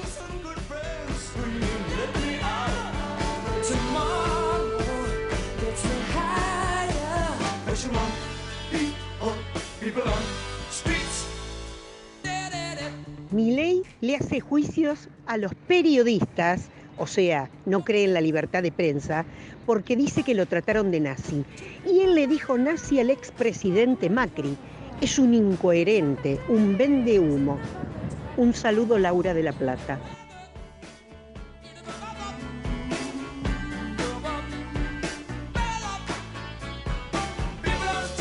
Sumamos algunos mensajes más y le agradecemos a toda la gente que nos está llamando, mandando mensajes, eh, por ejemplo, Raúl Gómez de Formosa, Margarita de Temperley, que nos cuenta eh, que hace 20 años dejó de acompañar alumnos, durante toda su vida lo hizo, los extraña, pero eh, se pregunta, desolada, ¿qué hacer con tanta ignorancia? Así que Margarita, te mandamos un saludo. Otro mensaje, Cristina Fernández le dio la lapicera a Alberto Fernández, lo que no le claro es que la tinta sigue en su poder. Algunos de los mensajes que nos llegan. Eh, y Ale, estás ahí, por supuesto. Sí, por supuesto. Bueno, escuchando, todo lo los que oyentes están a full. Están a full, están mandando muchísimos mensajes, estamos tratando de, de leer todos los que más podemos, pero a todos les agradecemos. Pero si te parece, Ale, eh, le damos pie a la segunda entrevista del día de hoy. Porque cinco periodistas, y esto tiene que ver con lo que decía también una oyente recién, cinco periodistas fueron demandados por el diputado nacional de la Libertad Avanza Javier Milei por eh, supuestos daños y perjuicios. Eh, Milei les exige 5 millones de pesos, un millón a cada uno, por haber editorializado acerca de sus posiciones políticas. Y la tenemos en línea a una de las periodistas demandadas, es eh, compañera de esta casa, eh, de modo Plager en Radio Rivadavia. Además es conductora en La Nación Más. Débora Plager, te saludamos. Cecilia Domínguez, Alejandro Alfie, ¿cómo estás? Buenas tardes. Hola, ¿cómo les va a los dos? Buenas tardes, ¿cómo están? Gracias por llamar. Bien, Débora, eh, queremos que nos cuentes eh, cómo tomaste esta eh, demanda, esta eh, denuncia que, que hizo Javier Milei eh, a vos y a otros cuatro colegas, otros cuatro periodistas. Mira, yo lo tomé con preocupación porque mm, creo que estamos, eh, bueno, todos bajo un Estado de Derecho en donde la libertad de expresión está consagrada en la Constitución y en tratados internacionales a los que la Argentina ha suscrito. Eh, de modo que me parece que un legislador de la Argentina, precandidato presidencial, que eh, litigue o judicialice la opinión de los periodistas no, no está bueno, no está bueno y hay que señalarlo. Débora, ¿te sorprendió? Sí, la verdad sí me sorprendió. Sí. En lo personal es la primera vez que recibo una una notificación respecto a una demanda vinculada con el ejercicio de mi profesión, sí. ¿Y qué sensación te generó eh, cuando te enteraste de la noticia? Mira, eh, primero lo que me pasó fue eso, decir, lo dejo pasar, este, qué sé yo, que siga su curso judicial eh, y, y veremos en qué termina, o eh, bueno, expreso mi posición y decidí hacerlo y, y la verdad que también agradezco eh, a partir de que se hizo público el posicionamiento que han tomado entidades de prensa, ¿no? Como FOPEA, ADEPA, la Fundación LED, todas, bueno, marcando esto, ¿no? De, de hasta dónde la libertad de expresión puede llegar a ser vulnerada cuando se judicializan las opiniones de los periodistas por parte de un dirigente político. Débora Alejandro Alfie te pregunta. Hola, claro. ¿qué tal, Débora? Te, te quería Hola, Ale. consultar si, si a vos antes te había pasado algo así, que un diputado o un dirigente político te haga un juicio, eh, o si esto es como la primera vez que te ocurre. No, la verdad es la primera vez que me pasa, hace más de 20 años que ejerzo el, el periodismo eh, de manera, bueno, pública, ¿no? En los medios de comunicación eh, y bueno, he trabajado en programas de, de debate caliente como Intratables y, y nunca me pasó, creo que por, por varias razones, entre ellas porque yo soy muy cuidadosa, ¿no? Habitualmente discuto ideas y no personas y eh, le rehuso las descalificaciones personales, a los agravios, en general argumento con, con datos eh, que pueden ser, bueno, eh, di- distintos o que refuten la idea de otro, pero, pero siempre desde ese lugar. Y la verdad no, nunca me había pasado, Alejandro. Eh, Débora, recién le preguntaba eh, a Alejandro y lo charlábamos eh, por algunas de las declaraciones e ideas, propuestas que tiene Javier Milei. De hecho, también es parte de nuestra consigna eh, con respecto a la aportación, a la libre portación de armas, a la venta de órganos. En tu caso, ¿cuánto crees que hay de show, de querer hacerse ver, de querer llamar la atención, por ejemplo, con medidas como esta, de denunciar a periodistas, de demandar a periodistas? ¿Y cuánto hay de, de, de lo real que puede llegar a ser mi ley? No, respecto de demandar a periodistas, yo creo que ahí por ahí no no no fue debidamente asesorado se Sí. movió por su bueno propia eh, su propio malestar personal eh, porque la verdad que no no es habitual que un diputado un legislador un- una persona prominente de la vida pública argentina un dirigente político eh, ande mandándole cartas documento a los periodistas que opinan de manera crítica eh, la verdad que no, no no está bueno, no es frecuente y creo que cualquier eh, hombre de la hombre mujer de la democracia sabe que esa no es la herramienta, ¿no? La herramienta es siempre poder disentir desde el respeto y desde la convivencia democrática. Por esa misma razón y, y- y basándome en ese mismo argumento de la convivencia democrática y el disenso, te respondo la totalidad de la pregunta diciéndote que Javier Milei tiene toda la libertad y todo el derecho de fijar sus posicionamientos respecto de todos los temas. Eh, portación de armas, venta de órganos, aborto, drogas, sea, está en su libertad poder expresarse y en la libertad de los ciudadanos eventualmente cuando les toque elegir la posibilidad de votarlo y esa libertad yo la defiendo por eso mismo defiendo la, la de los periodistas y la mía propia de expresarnos así que yo no lo comparto por supuesto yo no estoy de acuerdo con es- esos posicionamientos pero defiendo la libertad que tiene cualquier dirigente político de expresarnos y está sometido a bueno el, el voto popular que es un instrumento de la democracia Sí. Ale. Sí, me parece, Débora, que en tu caso no solo fue el juicio, sino que incluso eh, Javier Milei reclamaba que vos no estés presente en las entrevistas que él tenía en programas donde vos también estabas.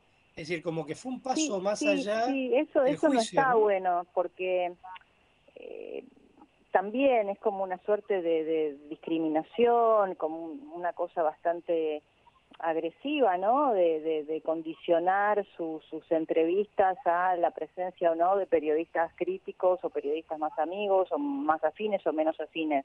Eh, pero bueno, yo tuve la suerte de que los directivos en los- de los medios en los, en los que trabajo no han aceptado esos condicionamientos, pero sí han existido. Eh, Débora, ¿y em, eh, qué es lo que vas a hacer vos? Eh, ¿Qué medida vas a tomar ante esta demanda? No, yo me voy a defender como corresponde eh, en, en- en la justicia, que es donde tramita esta, esta demanda, Sí. y bueno, amparada en lo que yo creo que es la, la libertad de expresión que debe regir en cualquier Estado de Derecho. ¿Crees que eh, mi ley Igualmente quiere... todavía sí. no me llegó la notificación, ¿no? Así que eh, yo me, me, digamos, lo hice público porque se, se hizo público, yo creo que el propio Javier Milei lo, lo dijo, o, lo- o los otros colegas, creo que Sí. Persil fue el primero que lo publicó, Sí. y a partir de eso me interioricé, busqué y vi que la, en la demanda estoy mencionada, pero la verdad que todavía no me han notificado.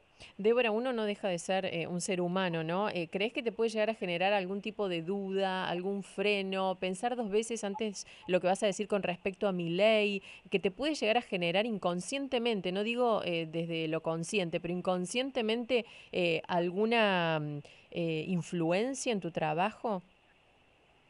Eh, mira, ese es el objetivo habitualmente, creo yo, Sí. de eh, las demandas contra los periodistas por sus opiniones. El objetivo es el amedrentamiento por parte de quien hace la demanda a aquellos que puedan tener eh, un posicionamiento crítico de eh, su, su, su ejercicio profesional, sea Sí. eh, un legislador, alguien del mundo de la política o de cualquier otro ámbito de la vida pública.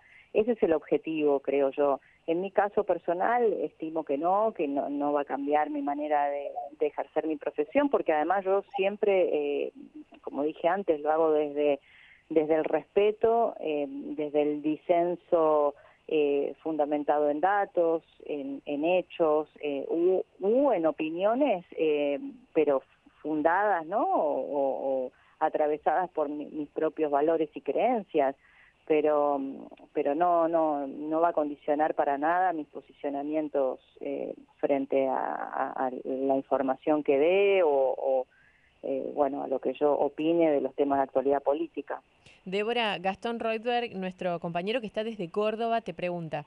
Gastón. dale ¿cómo Hola, estás? hola Gastón. hola Débora, ¿cómo estás? ¿Me escuchás bien? bien sí perfecto Genial. Eh, Débora, en los últimos tiempos eh, empezó a aumentar eh, en diferentes circunstancias el hostigamiento a algunos periodistas, sobre todo cuando tienen que ver cuestiones políticas. ¿Crees que esta escalada o esta avanzada de Milei, que paradójicamente pertenece a, a los libertarios, ¿no? Digo, es un poco extraño que un libertario esté cercenando la libertad de expresión, pero más allá de esto, ¿vos crees que este tipo de episodios pueden sentar un precedente y hacer que gente que tal vez lo pensaba dos veces antes de hostigar, atacar o demandar a un periodista directamente lo haga? Sí, yo creo que puede sentar un precedente eh, y por eso yo decidí, digamos, levantarle un poco el perfil, algo que no hago hab- habitualmente eh, con situaciones personales, sino siempre trato de estar en los medios vinculado con el ejercicio de, de- trabajo, ¿no? Pero, mm, pero sí creo que, que puede sentar un precedente peligroso, por eso lo marqué, por eso lo señalé, por eso creo que, bueno, la justicia deberá ser la que tome las decisiones en este caso, pero me parece que siempre eh, hay que defender la libertad de expresión eh, y es un, digamos, un mecanismo que, que empezaron los, los K, ¿no? Es muy propio del kirchnerismo esto de eh, ir contra la prensa libre, eh, ya sea desde el hostigamiento público, de aquellos periodistas críticos, como, bueno, han sido eh, los, los escupitajos, los dardos contra las fotos de los periodistas en, en las plazas públicas, eh, los programas de televisión que se dedicaban a, a fustigar a aquellos periodistas que criticaban eh, el gobierno de, de Cristina o de Néstor. Entonces, eh, es un mecanismo que conocemos bien en la Argentina y que, como vos decís, es un poco contradictorio con los principios de la libertad, ¿no? Ale. Ale, ¿estás? Eh, eh, sí. acá estoy. Débora, yo te quería preguntar por la columna que vos publicaste en el diario La Nación. Eh, ¿Qué te movió a salir a responder públicamente ante este juicio? Porque digo, en el caso, por ejemplo, de los otros periodistas, no, no- tuvieron en general esa actitud. Bueno, el único fue Pablo Dugan, que publicó algo en su cuenta de Twitter. pero vos directamente hiciste una columna de opinión para rechazar el juicio de Milei. ¿Qué, qué te movió a eso? Sí, me, me movieron varias cosas. Primero, eh, fue algo muy, muy visceral, ¿no? Yo habitualmente soy bastante reflexiva, eh, incluso eh, yo trabajo en vivo, ¿no? Desde hace más de 20 años en todos los programas en los que participo, de modo que eh, el ejercicio de la reflexión se, se reduce apenas a unos segundos, que es el tiempo que uno tiene en vivo para este, tomar decisiones respecto de qué palabras va a usar o cómo va a argumentar. Pero en este caso fue muy visceral, lo sentí así, eh, sentí que realmente eh, que un legislador eh, litigue judicialmente contra los periodistas era inaceptable, decidí fijar una posición, decidí también hablar de mí, algo que yo habitualmente no hago cuando trabajo como periodista, no, no me pongo de ejemplo, no soy autorreferencial, no digo porque mi mamá cuando yo era chica o porque yo cuando estudié en la facultad o porque cuando una vez, no, no lo hago, pero me pareció que en este caso tenía que mostrar un poco también desde dónde hablaba, por eso hablé desde, no sé, este, mi, mi- mi formación profesional, cómo ejerzo el periodismo, como te decía, sin las descalificaciones, basada en datos, en, en evidencia, en hechos y en opiniones personales, por supuesto, pero siempre respetando la libertad mía y la del otro para el intercambio. También hablé este, del origen judío de mi familia, de los miembros de, de, mi familia asesinados en la Shoah, porque había todo, estaba todo mezclado, ¿no? Respecto de, la denuncia del diputado Milei. Y después porque también, eh, la verdad, sentí un poco de, dolor personal. Yo la verdad que, eh, en, en particular, eh, respecto de Javier Milei, él, bueno, un poco empezó su figuración pública en Intratables, en el Intratables de Santiago del Moro, eh, y la verdad teníamos una relación personal eh, muy, muy respetuosa y muy cordial. Eh, y creo que esto se pudo haber eh, resuelto desde el diálogo, aún desde el disenso. Eh, pero así como te digo esto, también te digo que si vamos a hablar de los valores de la libertad, por eso yo lo ponía como título, ¿no? que la libertad no se convierta en un eslogan vacío de contenido, eh, desde esa misma libertad que yo defiendo y por la cual deci- decidí salir a hacer esto público, también defiendo la libertad del diputado Milei de opinar lo que él quiera, de este, proponer eh, públicamente eh, medidas de un eventual gobierno que él eh, presida si logra triunfar en las elecciones, eh, con de manera irrestricta, absolutamente, aunque no las comparta. Entonces, vos me recién que Cecilia me preguntaba por la- las últimas declaraciones públicas de mi ley. Yo puedo no estar de acuerdo, pero voy a defender la libertad que tiene él de plantearlas y la sociedad de someterlo a él al escrutinio de, de- de- de la votación. Eh, pero bueno, sí, sentí una necesidad personal, te diría, muy muy visceral, ¿no? Después de tantos años de ejercer el periodismo y de un momento tan complicado, ¿no? Para, para eh, el ejercicio de nuestro oficio y después de tantos años de estar todos un poco sometidos, vapuleados, ¿no? Eh, acostumbrados a que, no sé, se haga un programa de televisión como 678 para denostar a los periodistas críticos, que en una plaza los puedan escupir o, o tirarle dardos este, como si fueran un blanco, ¿no? Eh, y tantas otras cosas más graves que no son simbólicas sino reales, ¿no? En, en muchas provincias argentinas, colegas que la están pasando mal, que la han pasado mal. Eh, entonces, me, me pareció que no había que dejarlo pasar, sobre todo pues estamos eh, a las puertas de una elección presidencial y tenemos que ver qué elegimos, qué decisiones tomamos como sociedad y en qué estado de derecho queremos vivir. Débora, eh, no queremos dejar de preguntarte eh, la noticia con la que lo- con la que abríamos este programa, eh, Contacto Digital en el día de hoy, eh, la- el pedido de renuncia de Alberto Fernández al ministro de Desarrollo Productivo Matías Culfas, horas calientes en esta interna del Frente de Todos, aunque ayer parecía que había una posibilidad de, de verlos juntos a la vicepresidenta, al presidente. ¿Qué análisis haces de lo que pasó ayer y de lo que pasó hoy eh, con este pedido de renuncia? Mira, lo que pasó ayer eh, mostró eh, lo que todos preveíamos, que no había ninguna tregua posible. Se escribió mucho durante toda la semana respecto de eh, posiciones de acercamiento, que, han- bueno, yo lo dije incluso durante la semana, me parecían que eran este, operaciones de usinas eh, cercanas a Alberto Fernández que no tenían ningún sustento ni este, ninguna posibilidad de ser reales, ¿no? Ni siquiera eran verosímiles pensar que había eh, intención tanto, de- sobre todo de Cristina, de acercar posiciones con Alberto Fernández. El acto de ayer lo demostró, Sí. la verdad que este, desde lo gestual, pasando por lo discursivo, hasta te dije que la lapicera la uses para Sí. lo que la tenés que usar, un poco lo mismo que había dicho en la Eurolat, la banda no te da el poder, y que hoy le entregue a Culfas eh, Alberto Cristina es Sí. una muestra más de ese sometimiento. Eh, y, y yo ahí digo, me parece que es un primer paso, porque parecía que la embestida contra Martín Guzmán era el tridente apuntado por Sí. Cristina, ¿no? Guzmán, Culfas y Moroni. Parecía que la embestida contra el ministro de Economía, Martín Guzmán, había desacelerado como consecuencia de la renuncia de Feletti, que era salir de la órbita del gabinete económico una persona de Cristina.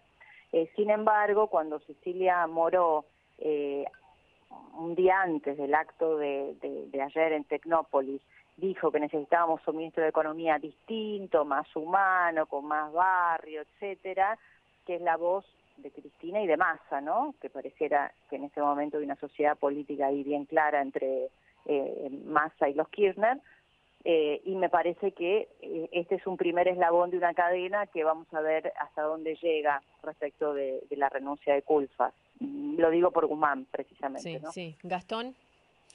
Débora, ¿por qué crees que Cristina Kirchner está tan obsesionada con el tema de los soft periodísticos y del rebote que pudiera tener cualquier filtración o cualquier opinión contraria a la suya con relación a la marcha del gobierno o la marcha de sus ideas, digamos?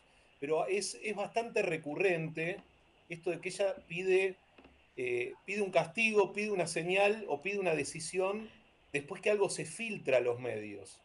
¿Cuál es tu visión con relación Bueno, a eso? Mira, esa obsesión que tiene ella por los off en realidad no es de, de, de ella, sino que le, le molestan los off de Alberto y los pocos albertistas que tiene alrededor, eh, si es que existe tal cosa como el albertismo. Eh, ella siempre ha considerado que Alberto Fernández era un hombre de Clarín, por ejemplo, se lo, lo, lo ha dicho durante el tiempo en el que este, Alberto integraba su gabinete y esa fue una de las motivaciones de su salida. Eh, entonces a ella lo que le molesta es que se instalen en la prensa posicionamientos, si querés, críticos a ella misma o que le atribuyan este, las desavenencias del gobierno desde Vicentín para acá, eh, todo, eh, Vicentín, el- la, la- ley de las pelcos, bueno, tantas otras cosas que eh, le atribuían a Cristina por la prensa, ella cree que eso provenía del propio Alberto Fernández dándole off the record a los periodistas para este, que quede Cristina como responsable de las malas decisiones de gobierno. Eh, de todos modos, eso es parte de la génesis de los K, o sea, esa obsesión por la prensa y eh, por manejar o condicionar eh, la opinión es eh, propio del kirchnerismo desde Santa Cruz. Pasa que acá se ha hecho más grande o evidente. Eh, yo creo que Cristina eh, lo que lo que quiere es manejar ella este todo lo que se difunde públicamente y lo que es muy llamativo eh, que, no, no sorprende pero igual eh, no deja de impactar es que toda la interna entre ellos la diriman públicamente porque ella perfectamente podría haber eh, haber eh, lo, lo que dijo de la banda no te da el poder la lapicera la tenés que usar yo este, le dije una vez a Culfas, que es lo que dijo en la Universidad Austral del Chaco, que había un muchacho que tenía buena experiencia en todo el tema del manejo de precios y estudios, que era Lercher, ¿no? Y no me dio bolilla y, me dijo que ellos iban a hacer algo distinto. Todo eso que ella cuenta en público, lo per- perfectamente lo podría dirimir en privado, pero ella decide hacerlo público, decide que la interna se, se, se eh, exponga este, como una herida abierta. Eh, y bueno, lo hace además para contrarrestar esto mismo, que ella cree que es eh, el off the record que proviene de las usinas de Alberto eh, y que ella no comparte o no convalida. Débora Plager, periodista, conductora de Radio Rivadavia de La Nación Más, te agradecemos muchísimo este rato en Contacto Digital y te digo que eh, una oyente, Miriam Cristina, te manda saludos, dice que te apoya en todo, en todo esto que venías diciendo, así Gracias. que eh, te dejo el saludo. Y Gracias, nosotros Débora. también te para apoyamos todos en y gracias esto. por llamar. Que tengan un lindo Nuestra fin de semana. con vos, Débora.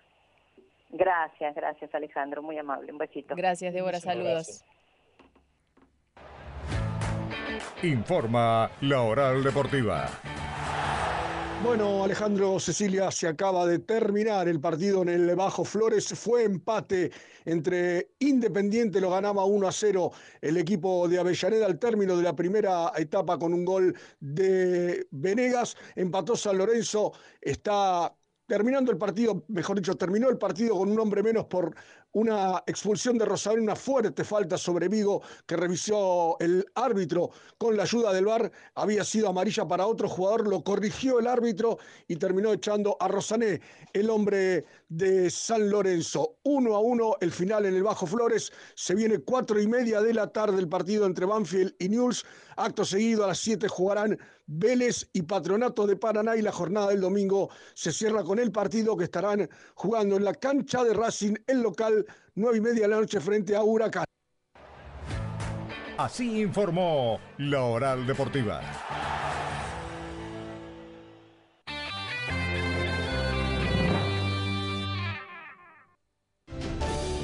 ¿Y vos? ¿En qué estás pensando? Pensa en macro, que en la vida no hay reintegro de oportunidades. Pensa en un sueño y que el segundo no valga la mitad. Nunca. Pensar en hacerlos realidad. Pensar en hacer grande tu futuro y en un banco que siempre va a estar. Pensa en macro. Pensa en macro.com.ar. Ahora podés ver los pases entre los conductores de nuestra programación. Ingresa a rivadavia.com.ar, cliquea en la cámara y listo. Entra, mirá y disfrutá. Radio Rivadavia, AM630. Todo lo que pasa, todo el día.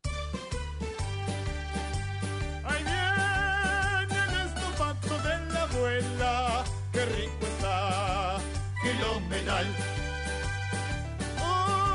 Único vino dulce para brindar, filomenal. Pásame sifoncito que este tinto voy a asustar, filomenal. Con Santa Filomena cada día voy a entonar para cantar. Tinto blanco, siempre blanco, vamos a brindar filomenal, filomenal. Santa Filomena de Mendoza al paladar. Santa Filomena, único, un vino filomenal. A menores de 18 años. ¿En qué se parece el barco al queso? Que el barco atraca a la entrada y el queso a la salida. Lunes, super fin de semana Coto. 2x1 exclusivo de nuestra comunidad en pañales para bebés. 3x2 en leches Watt La Serenísima. 80% de descuento en la segunda, llevando dos iguales en cápsulas Dolce Gusto. Cacao en polvo Nesquik, yerba mate La Tranquera, Estela Artois, Andes, Colgate Total 12 y en shampoo y acondicionador. Además, 3x2 en vinos finos, espumantes y champañas que podés combinar como quieras. Encontrá estas ofertas en nuestras tiendas y en www.cotodigital.com.ar. Coto. El consumo excesivo de alcohol es perjudicial para la salud. Beba con moderación. Está prohibida la venta de bebidas alcohólicas a menores de 18 años. Aplican exclusiones. Mecánica de los descuentos en www.coto.com.ar. Todos los domingos de 2 a 6, Reporte Rivadavia con Oscar Choi. Actualidad, música y mucho más. Radio Rivadavia, AM630. Todo lo que pasa. Todo el día. Mayorista me da Max, el precio que buscas. Mayorista me da Max, es ahorro, es variedad. Solo por hoy. Papel higiénico Familia Plus Blanco 4x30 a solo 89 pesos con 99 hasta agotar stock. Confías en Medamax, Medamax.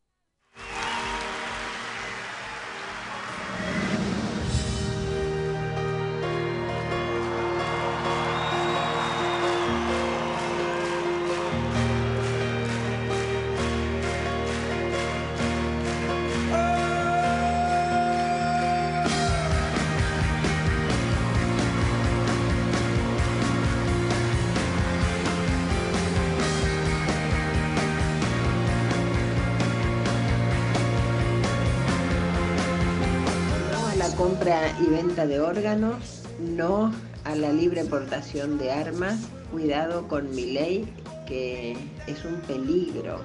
Soy Aida del barrio de Caballito. Creo que, que no nos falta más nada ya con esta propuesta de mi ley. Cartón lleno.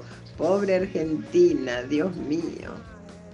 Buenas tardes. Esto que está pasando es un bochorno, la verdad, que no tiene vergüenza. Un presidente que no tiene ni amor propio por él mismo, con su figura, con su mm, investidura presidencial, le da lo mismo, hace todo lo que le dicen. La verdad es cualquier cosa esto. No sé cómo vamos a terminar, pero la verdad que esto es un desastre, Mabel de- Hola chicos, la verdad soy Marta de Mar del Plata. Eh, la verdad que estuvo genial, genial todo el programa. Eh, y la entrevista que le hicieron a la de Derechos Humanos, la verdad, excelente, excelente. Los felicito, no me los pierdo nunca. La información más importante que tenés que saber te la cuenta Cecilia Domínguez en Contacto Digital, un puente entre las personas y los datos.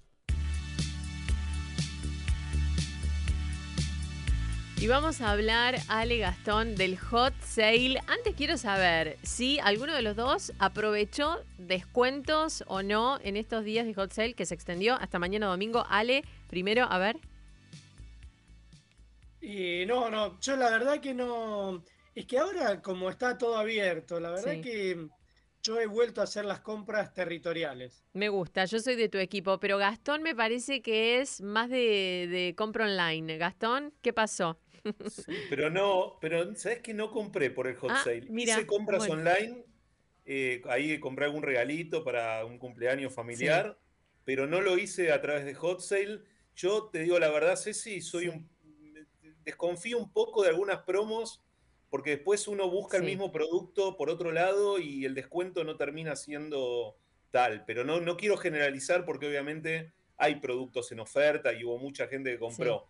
Pero me, tuve una mala experiencia años atrás y como que me quedé con esa idea. Sí, de hecho, eh, lo que se podía ver en las redes sociales eh, era que mucha gente venía haciendo el seguimiento desde la semana anterior de algunos productos y se encontraba con que en el hot sale ese mismo producto estaba en liquidación, entre comillas, y eh, aún más caro que la semana anterior. Eh, por ejemplo, nuestro compañero de Tres Hemisferios, Osvaldo Bazán, subió un tweet que mostraba un lavarropas eh, de 109 mil pesos y en el hot sale rebajado 128 mil. Entonces uno dice, bueno, al final la rebaja está o no está. Pero bueno, quiero decirles que si hablamos de números, el hot sale 2022 cerró con récord de ventas. Facturó, escuchen bien, 585 millones por hora. Y en tres días la facturación llegó a 42.167 millones. Además, eh, tuvo un 10% más de órdenes de compra que el año pasado. Participaron eh, muchísimas eh, marcas más, la marca más alta desde 2014. Y además hay que tener en cuenta que em, se extendió hasta el domingo. Hay muchas marcas que siguen... con sus promociones, con sus descuentos. Y les cuento, por ejemplo, Aerolíneas Argentinas. ¿Por qué Aerolíneas? Porque los viajes eh, fueron eh, de los más beneficiados. Eh, Aerolíneas difundió que en los primeros días de la edición 2022 eh, registraron ventas récord, que representan un 424% más que el año pasado. Desde Es- Aerolíneas, Sí, sí, Ale, sí. dale. Eso de aerolíneas argentinas, porque el año pasado no, no había vuelos, ¿no? Me parece. Claro, bueno, claro, sí, sí, sí. Aerolíneas Argentinas dijeron que vendieron 32.579 tickets, de los Claro, en cuales... algunos, Ceci, en algunos Sí. rubros afectados por la pandemia, obviamente deben haber hecho récord y el, el rubro turístico Sí. claramente está explotando porque, bueno, tanto tiempo de encierro ha despertado el interés por ahí con los pocos pesos que uno tiene, dice, bueno, compra pasaje, alguna estadía Sí. y resuelve vacaciones. Claro, claro. Obviamente estamos hablando de eh, viajes dentro del país, eh, Sí. no estamos hablando de eh, vuelos internacionales, incluso de esta cantidad de tickets, que son 32.579 tickets que, que se vendieron, el 93% corresponde a viajes dentro del país. Eh, incluso los destinos eh, más eh, demandados, más comprados fueron Bariloche, Ushuaia, San Martín de los Andes, Mendoza, Neuquén y también las cataratas. Si hablamos a nivel internacional, Barcelona fue el más elegido y desde la Cámara Argentina de Comercio Electrónico dijeron que la compra de celulares de gama media, zapatillas y los viajes a Bariloche, que eh, fue lo que les comentaba recién, fueron los productos más cliqueados. Así que mm, hay que tener en cuenta eso. Mucha gente eh, que aprovecha estas eh, alternativas de descuentos para cambiar el celular, comprarse zapatillas y viajar, según Y estos te agrego, datos. te agrego una categoría más ahí que llamó la atención, que fue la categoría erótica, Bueno. que creció más del 60% respecto al año anterior. Bueno, eh, sí, tal vez eh, ese es un tipo de producto que eh, la gente busca más comprar online, ¿no? ¿Puede dar un poquito de vergüenza ir a comprarlo presencial o no? Para los más tímidos. ¿Qué dicen? Puede ser. eh, Se quedaron amigo callados. Que cuando fue a comprar, no sé, me parece, digo, online es más fácil. Sí, sí, sí. Online es más fácil. Igual, bueno, me- estoy medio inhibido, horario de protección al menor, ¿viste? No quiero, no quiero Vamos a- agregar a cerrar con un dato con el que- dato, con el dato nada más. Con un dato más cerramos. El segmento etario que se dedicó a buscar ofertas fue de entre 25 y 34 años con el 21% del total, seguido por los de entre 35 y 44 años con el 19%. Así que eh, entre 25 y 44 los que más eh, compraron, eh, por lo menos los que más buscaron ofertas en este Hot Sale 2022 que sigue hasta mañana Sí, domingo. Sí, Gastón. Perdón, no, quería agregar que algo que dejó la pandemia Sí. claramente fue la aceleración de la compra online. O sea, algo que claro. tal vez todavía despertaba cierta inquietud y duda en algunos, en alguna gente. Esto también vino de la mano de una mejora en la logística de envío, en la entrega de los productos, en, la, en, la- en- en el sistema de cambio de los productos, que uno percibe ya como una, una combinación entre lo que uno compra online y lo que eventualmente puede cambiar en un local físico, ¿no? Y está todo mucho más aceitado. Esa mejora, obviamente, repercu- repercute en estos días de oferta. Exactamente. Gastón, Ale, les quiero contar que ya la tenemos a Sol Giorgetti en el piso, pero antes vamos a hacer una pausa, quédense porque se viene eh, una muy buena entrevista en un ratito, ya venimos.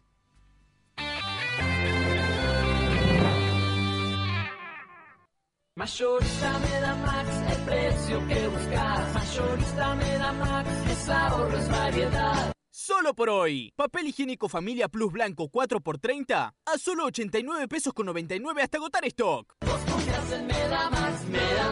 En Supermercado Mayorista Jaguar hay ofertas para todos. 15% de descuento en galletitas dulces y chocolates. Y además de viernes a domingos, 30% de descuento con tarjetas Banco Macro pagando con modo. Vení a Jaguar. Oferta válida en todos los salones del 2 al 5 de junio. Aplican topes y condiciones. Consultar en jaguar.com.ar.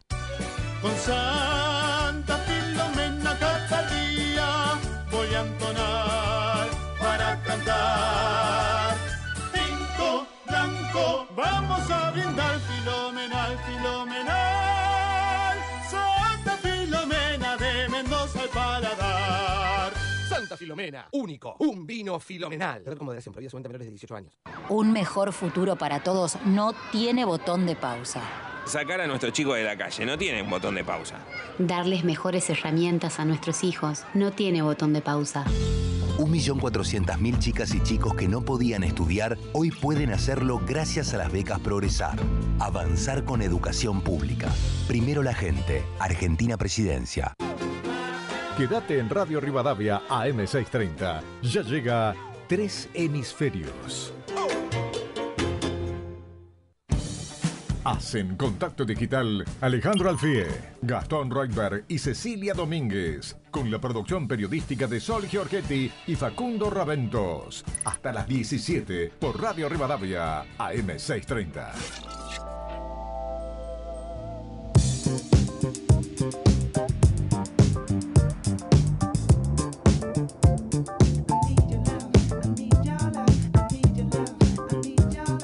Buenas tardes, equipo. ¿Cómo están? Habla Adrián de Lomas del Mirador. Yo estoy a favor de la tenencia de armas, no de la portación. Hay una diferencia muy grande. Saludos y buen fin de semana. Buenas tardes chicos, soy Víctor de Paraná.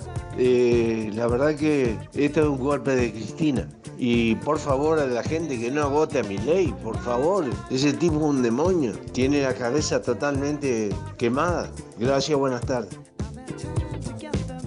Las opiniones de Milei sobre uso de armas y venta de órganos eh, son realmente disparatadas, nada que ver.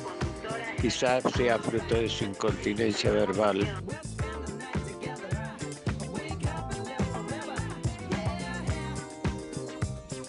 Vamos con un último momento, informe del rotativo del aire.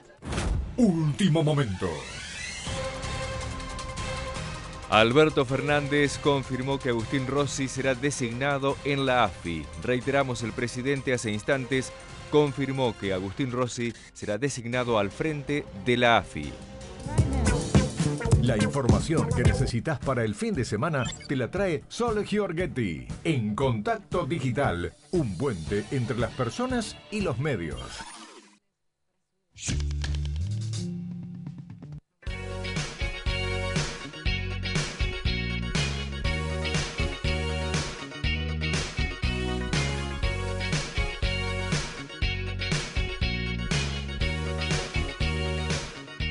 Anticipamos, está con nosotros Sol Giorgetti, nuestra compañera. Sol, ¿cómo estás? Buenas tardes. Hola, Ceci, ¿todo bien? ¿Vos? Estudio de chicas hoy. Sí, hoy estudio de chicas, control, hay un poco más, Sí, eh, ¿no? sí, Está sí. más repartido, pero bueno, sí, en el estudio estamos solas hoy. Totalmente. En un sábado movidito. Muy movidito, recién escuchamos un último momento, en un ratito lo vamos a desarrollar, pero Sol, ¿qué tenemos para el día de hoy? Vamos un ratito de recreo, es un espacio donde nosotros acostumbramos a hablar de cine, de teatro, de series.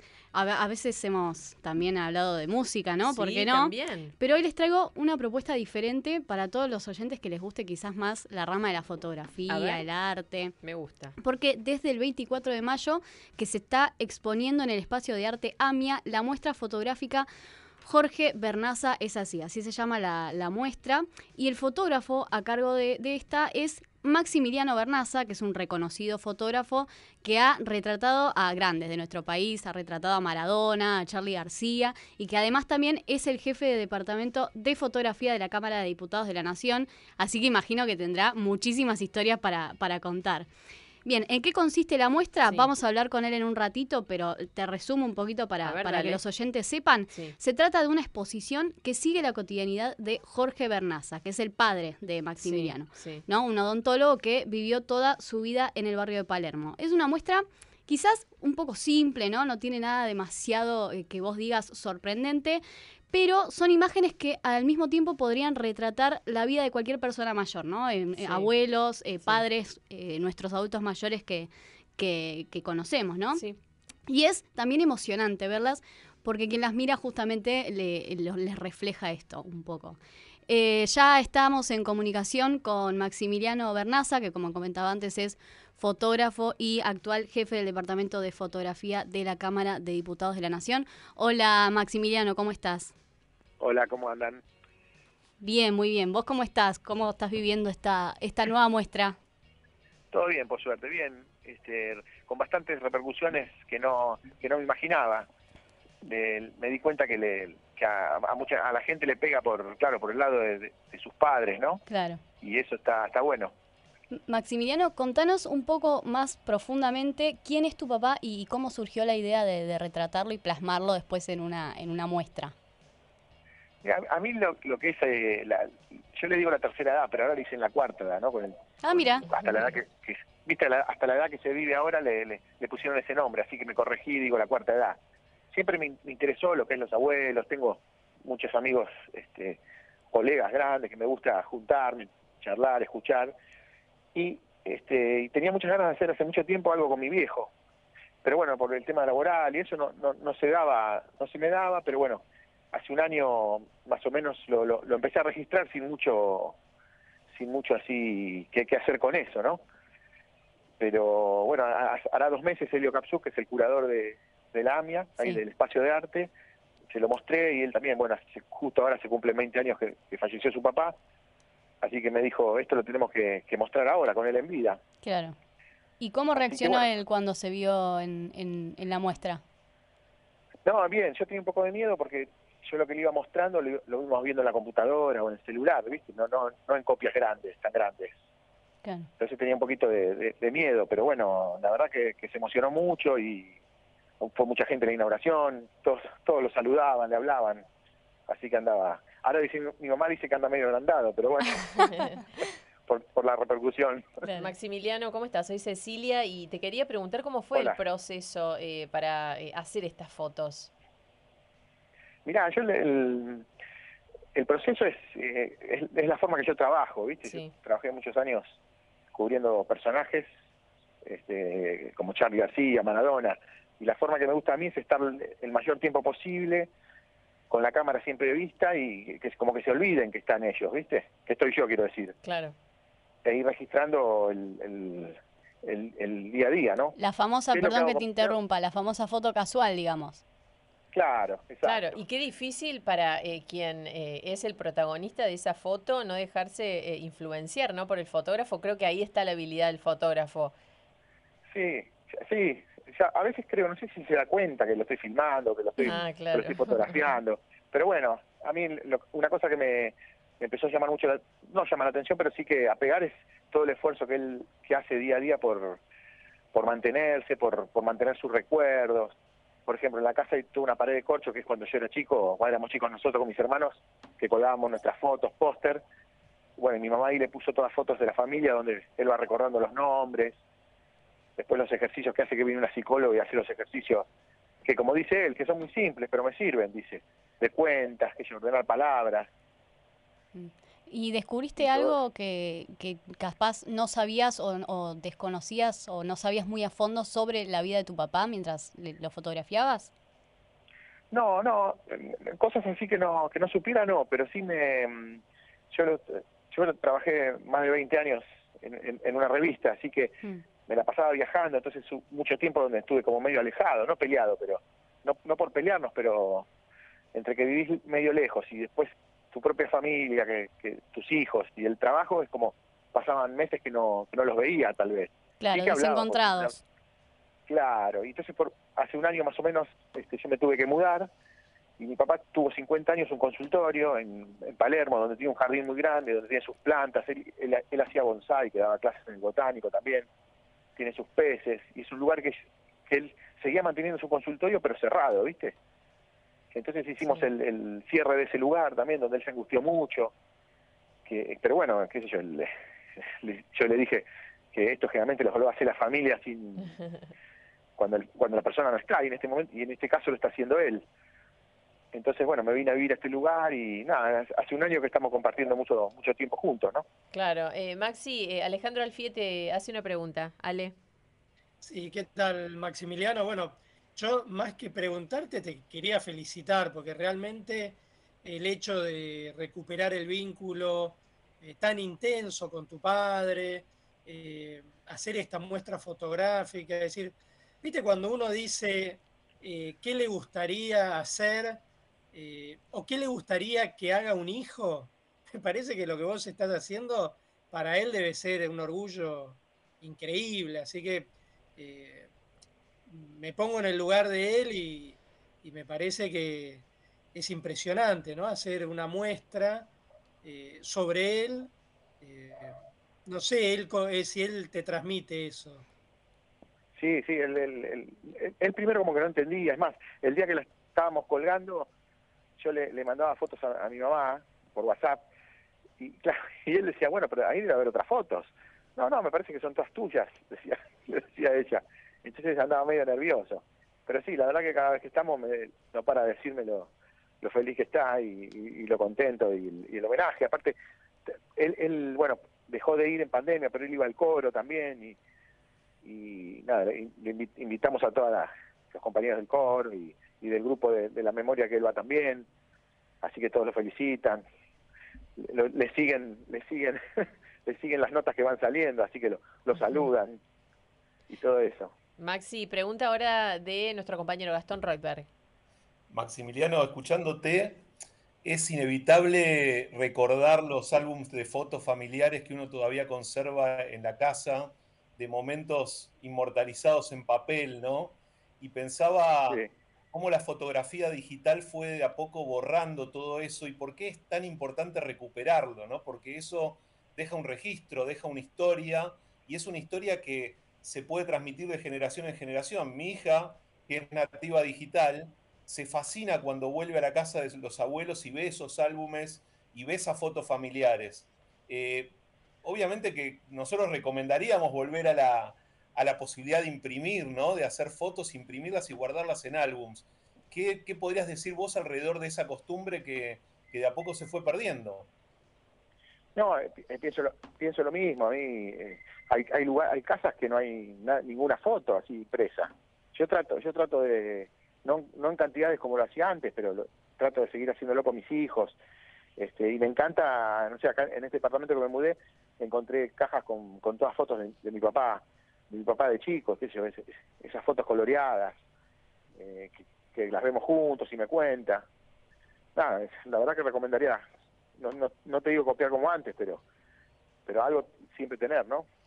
Maximiliano, te saco un poco de la muestra, ahora te devuelvo, pero me es imposible eh, preguntarte eh, eh, tu relación ¿no? con la, la fotografía a grandes como Charlie y Maradona. ¿Cómo fue para vos, cómo fue tu relación con ellos y cómo fue para vos retratar a dos personajes tan importantes para la cultura popular?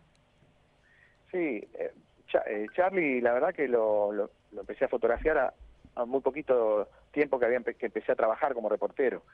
Así que gran parte de mi, y lo fotografié por más de 20 años, así que este, es gran parte de, mi- de mi oficio, se- siempre digo no sé si se lo debo a él, pero que me ayudó mucho seguro. Y bueno, y estar con Maradona también, ¿no? Que, que soy, soy fan, siempre fui fan también, ¿no? Eh, y comentanos, así para ir cerrando la nota, ¿hasta cuándo está la muestra y bueno, cómo tiene que hacer la gente si se quiere acercar a verla?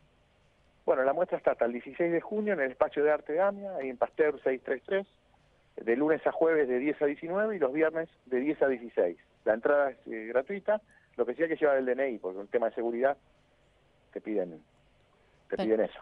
Perfecto. Bueno, Maximiliano, muchísimas gracias por tus minutos con nosotros y muchas felicitaciones por la muestra. Bueno, muchas gracias. Hasta luego. Hasta luego. Hablábamos con Maximiliano Bernaza, fotógrafo, jefe del Departamento de Fotografía de la Cámara Nacional de Diputados. Hacen contacto digital Alejandro Alfie, Gastón Reutberg y Cecilia Domínguez, con la producción periodística de Sol Giorgetti y Facundo Raventos. Hasta las 17 por Radio Rivadavia, AM630.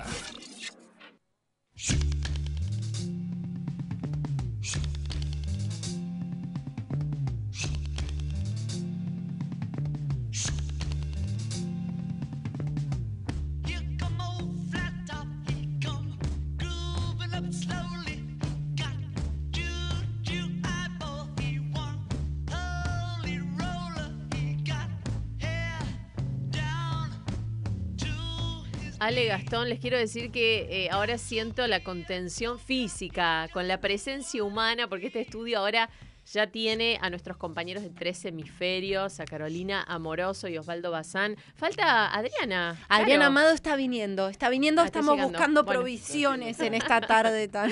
Hoy, hoy sobran sillas, ¿no? Está No, como- a nosotros siempre nos quedan pocas, porque es como que invitamos, van a venir las primas del campo, creo, de Osvaldo, no sé. Ah, bueno, ya bueno. todo, todo viene, todo viene. Siempre nos quedamos cortos nosotros. Se armó algo lindo entonces. Sí, sí, nosotros con un tablón y dos caballetes te hacemos un desastre. Bueno, ¿qué se viene en tres hemisferios hoy? Día cargadito, además con noticias. Día cargado con noticias, por supuesto vamos a estar analizando las últimas novedades en el plano nacional que tienen que ver con una baja más en el gabinete más en- o en el sector entre comillas albertista del, Sí. del gabinete con la salida de Matías Culfas, así que vamos a estar Sí. actualizando la información.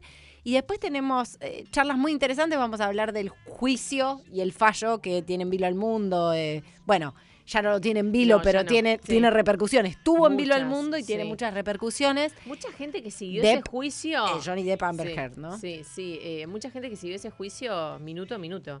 Eh, Adrián Amado, que por Ah, ejemplo viene a hablarnos de todo, de todo y de todi, porque esto es más que Johnny Depp y ¿no? Amber Heard. Sí, sí, sí. Eh, así que bueno, vamos a estar hablando de eso y vamos a estar hablando del buen dormir con Juan Pablo Barsky, que leyó Me un libro que le cambió la vida. Sí, sí, sí. Algo había escuchado de eso y me, me interesa mucho eso. Así que, bueno, los voy a escuchar. Ale, Gastón, ¿están por ahí? Ale.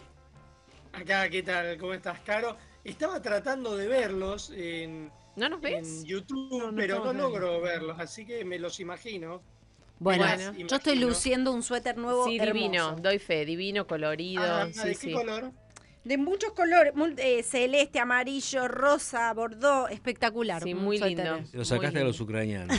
Vergüenza debería dar. No, me lo regala, me lo regalaron. Es al revés, hay que regalarle cosas a los ucranianos. Ellos están en guerra. No puedes sacarle la No, lana en estos momentos. No, es- Y Osvaldo Bazán me imagino también, ¿no? Ahí, algo- Osvaldo abrigado con gorra y Adriana con un animal print. Así que Con te digo para que te lo con animal print y, imagines. ca- y campera de cuero. Esa, ahí, ahí, el- ahí estamos. Ahí Ahí está. estamos, O sea, sí. no, no puedo más de onda yo, de stylish.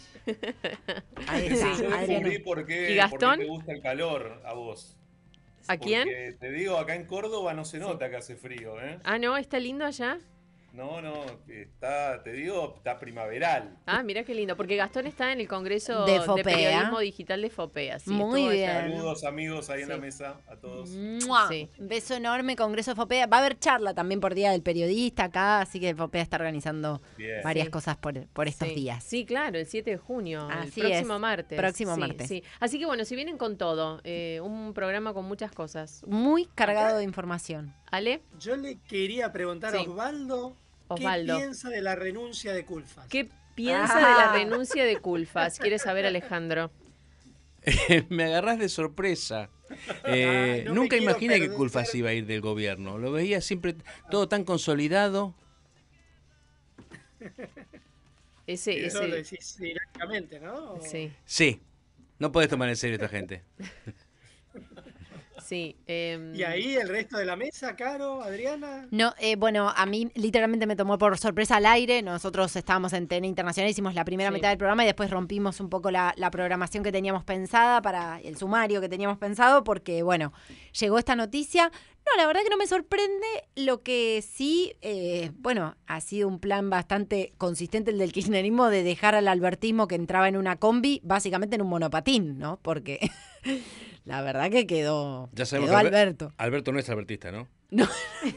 Claro, porque ahí ya nada, ya ni el monopatín. Todo, todo lo que hace es kirchnerismo, así que albertista no es. Claro. Sí, sí. Y además, eh, no las ganas de siempre subrayar que el enemigo está afuera últimamente, ¿no? Eh, que el enemigo es Macri, que adentro no pasa nada, que las tensiones son lógicas en Argentina. chicos, eh, por empezar, esta crisis tiene como argumento la falta de ética de un off the record. O Sí. sea, ya un off the record no, no está librado al- a los parámetros de la ética periodística, con Sí. lo cual de ahí en más, nada, es una opereta. Es- ah, mira, una auténtica Bueno, opereta. Bueno, hay mucho para, para hablar, así que los vamos a dejar en este tiempo que empieza ya a correr para ustedes. Nosotros nos despedimos, Ale Gastón, nos vemos el próximo sábado. Espero que estén acá conmigo. Así será, un abrazo. Bueno, un abrazo para, estar ahí. para Gracias, ustedes. Ceci, hoy por estar en la conducción A ahí ustedes. sola, pero este, fue fantástica. Realmente, felicitaciones. A ustedes por Y acompañarme a la distancia. Bueno, obviamente también Facundo, Adriana, Erika. A todo el equipo le, le agradecemos a todo el equipo, por supuesto, que estuvo con nosotros y a todos los oyentes que estuvieron del otro lado. Nos encontramos el próximo sábado en Contacto Digital a las 3 de la tarde, siempre con todas las noticias, toda la información para, para ustedes en Radio Rivadavia. Chau, chau.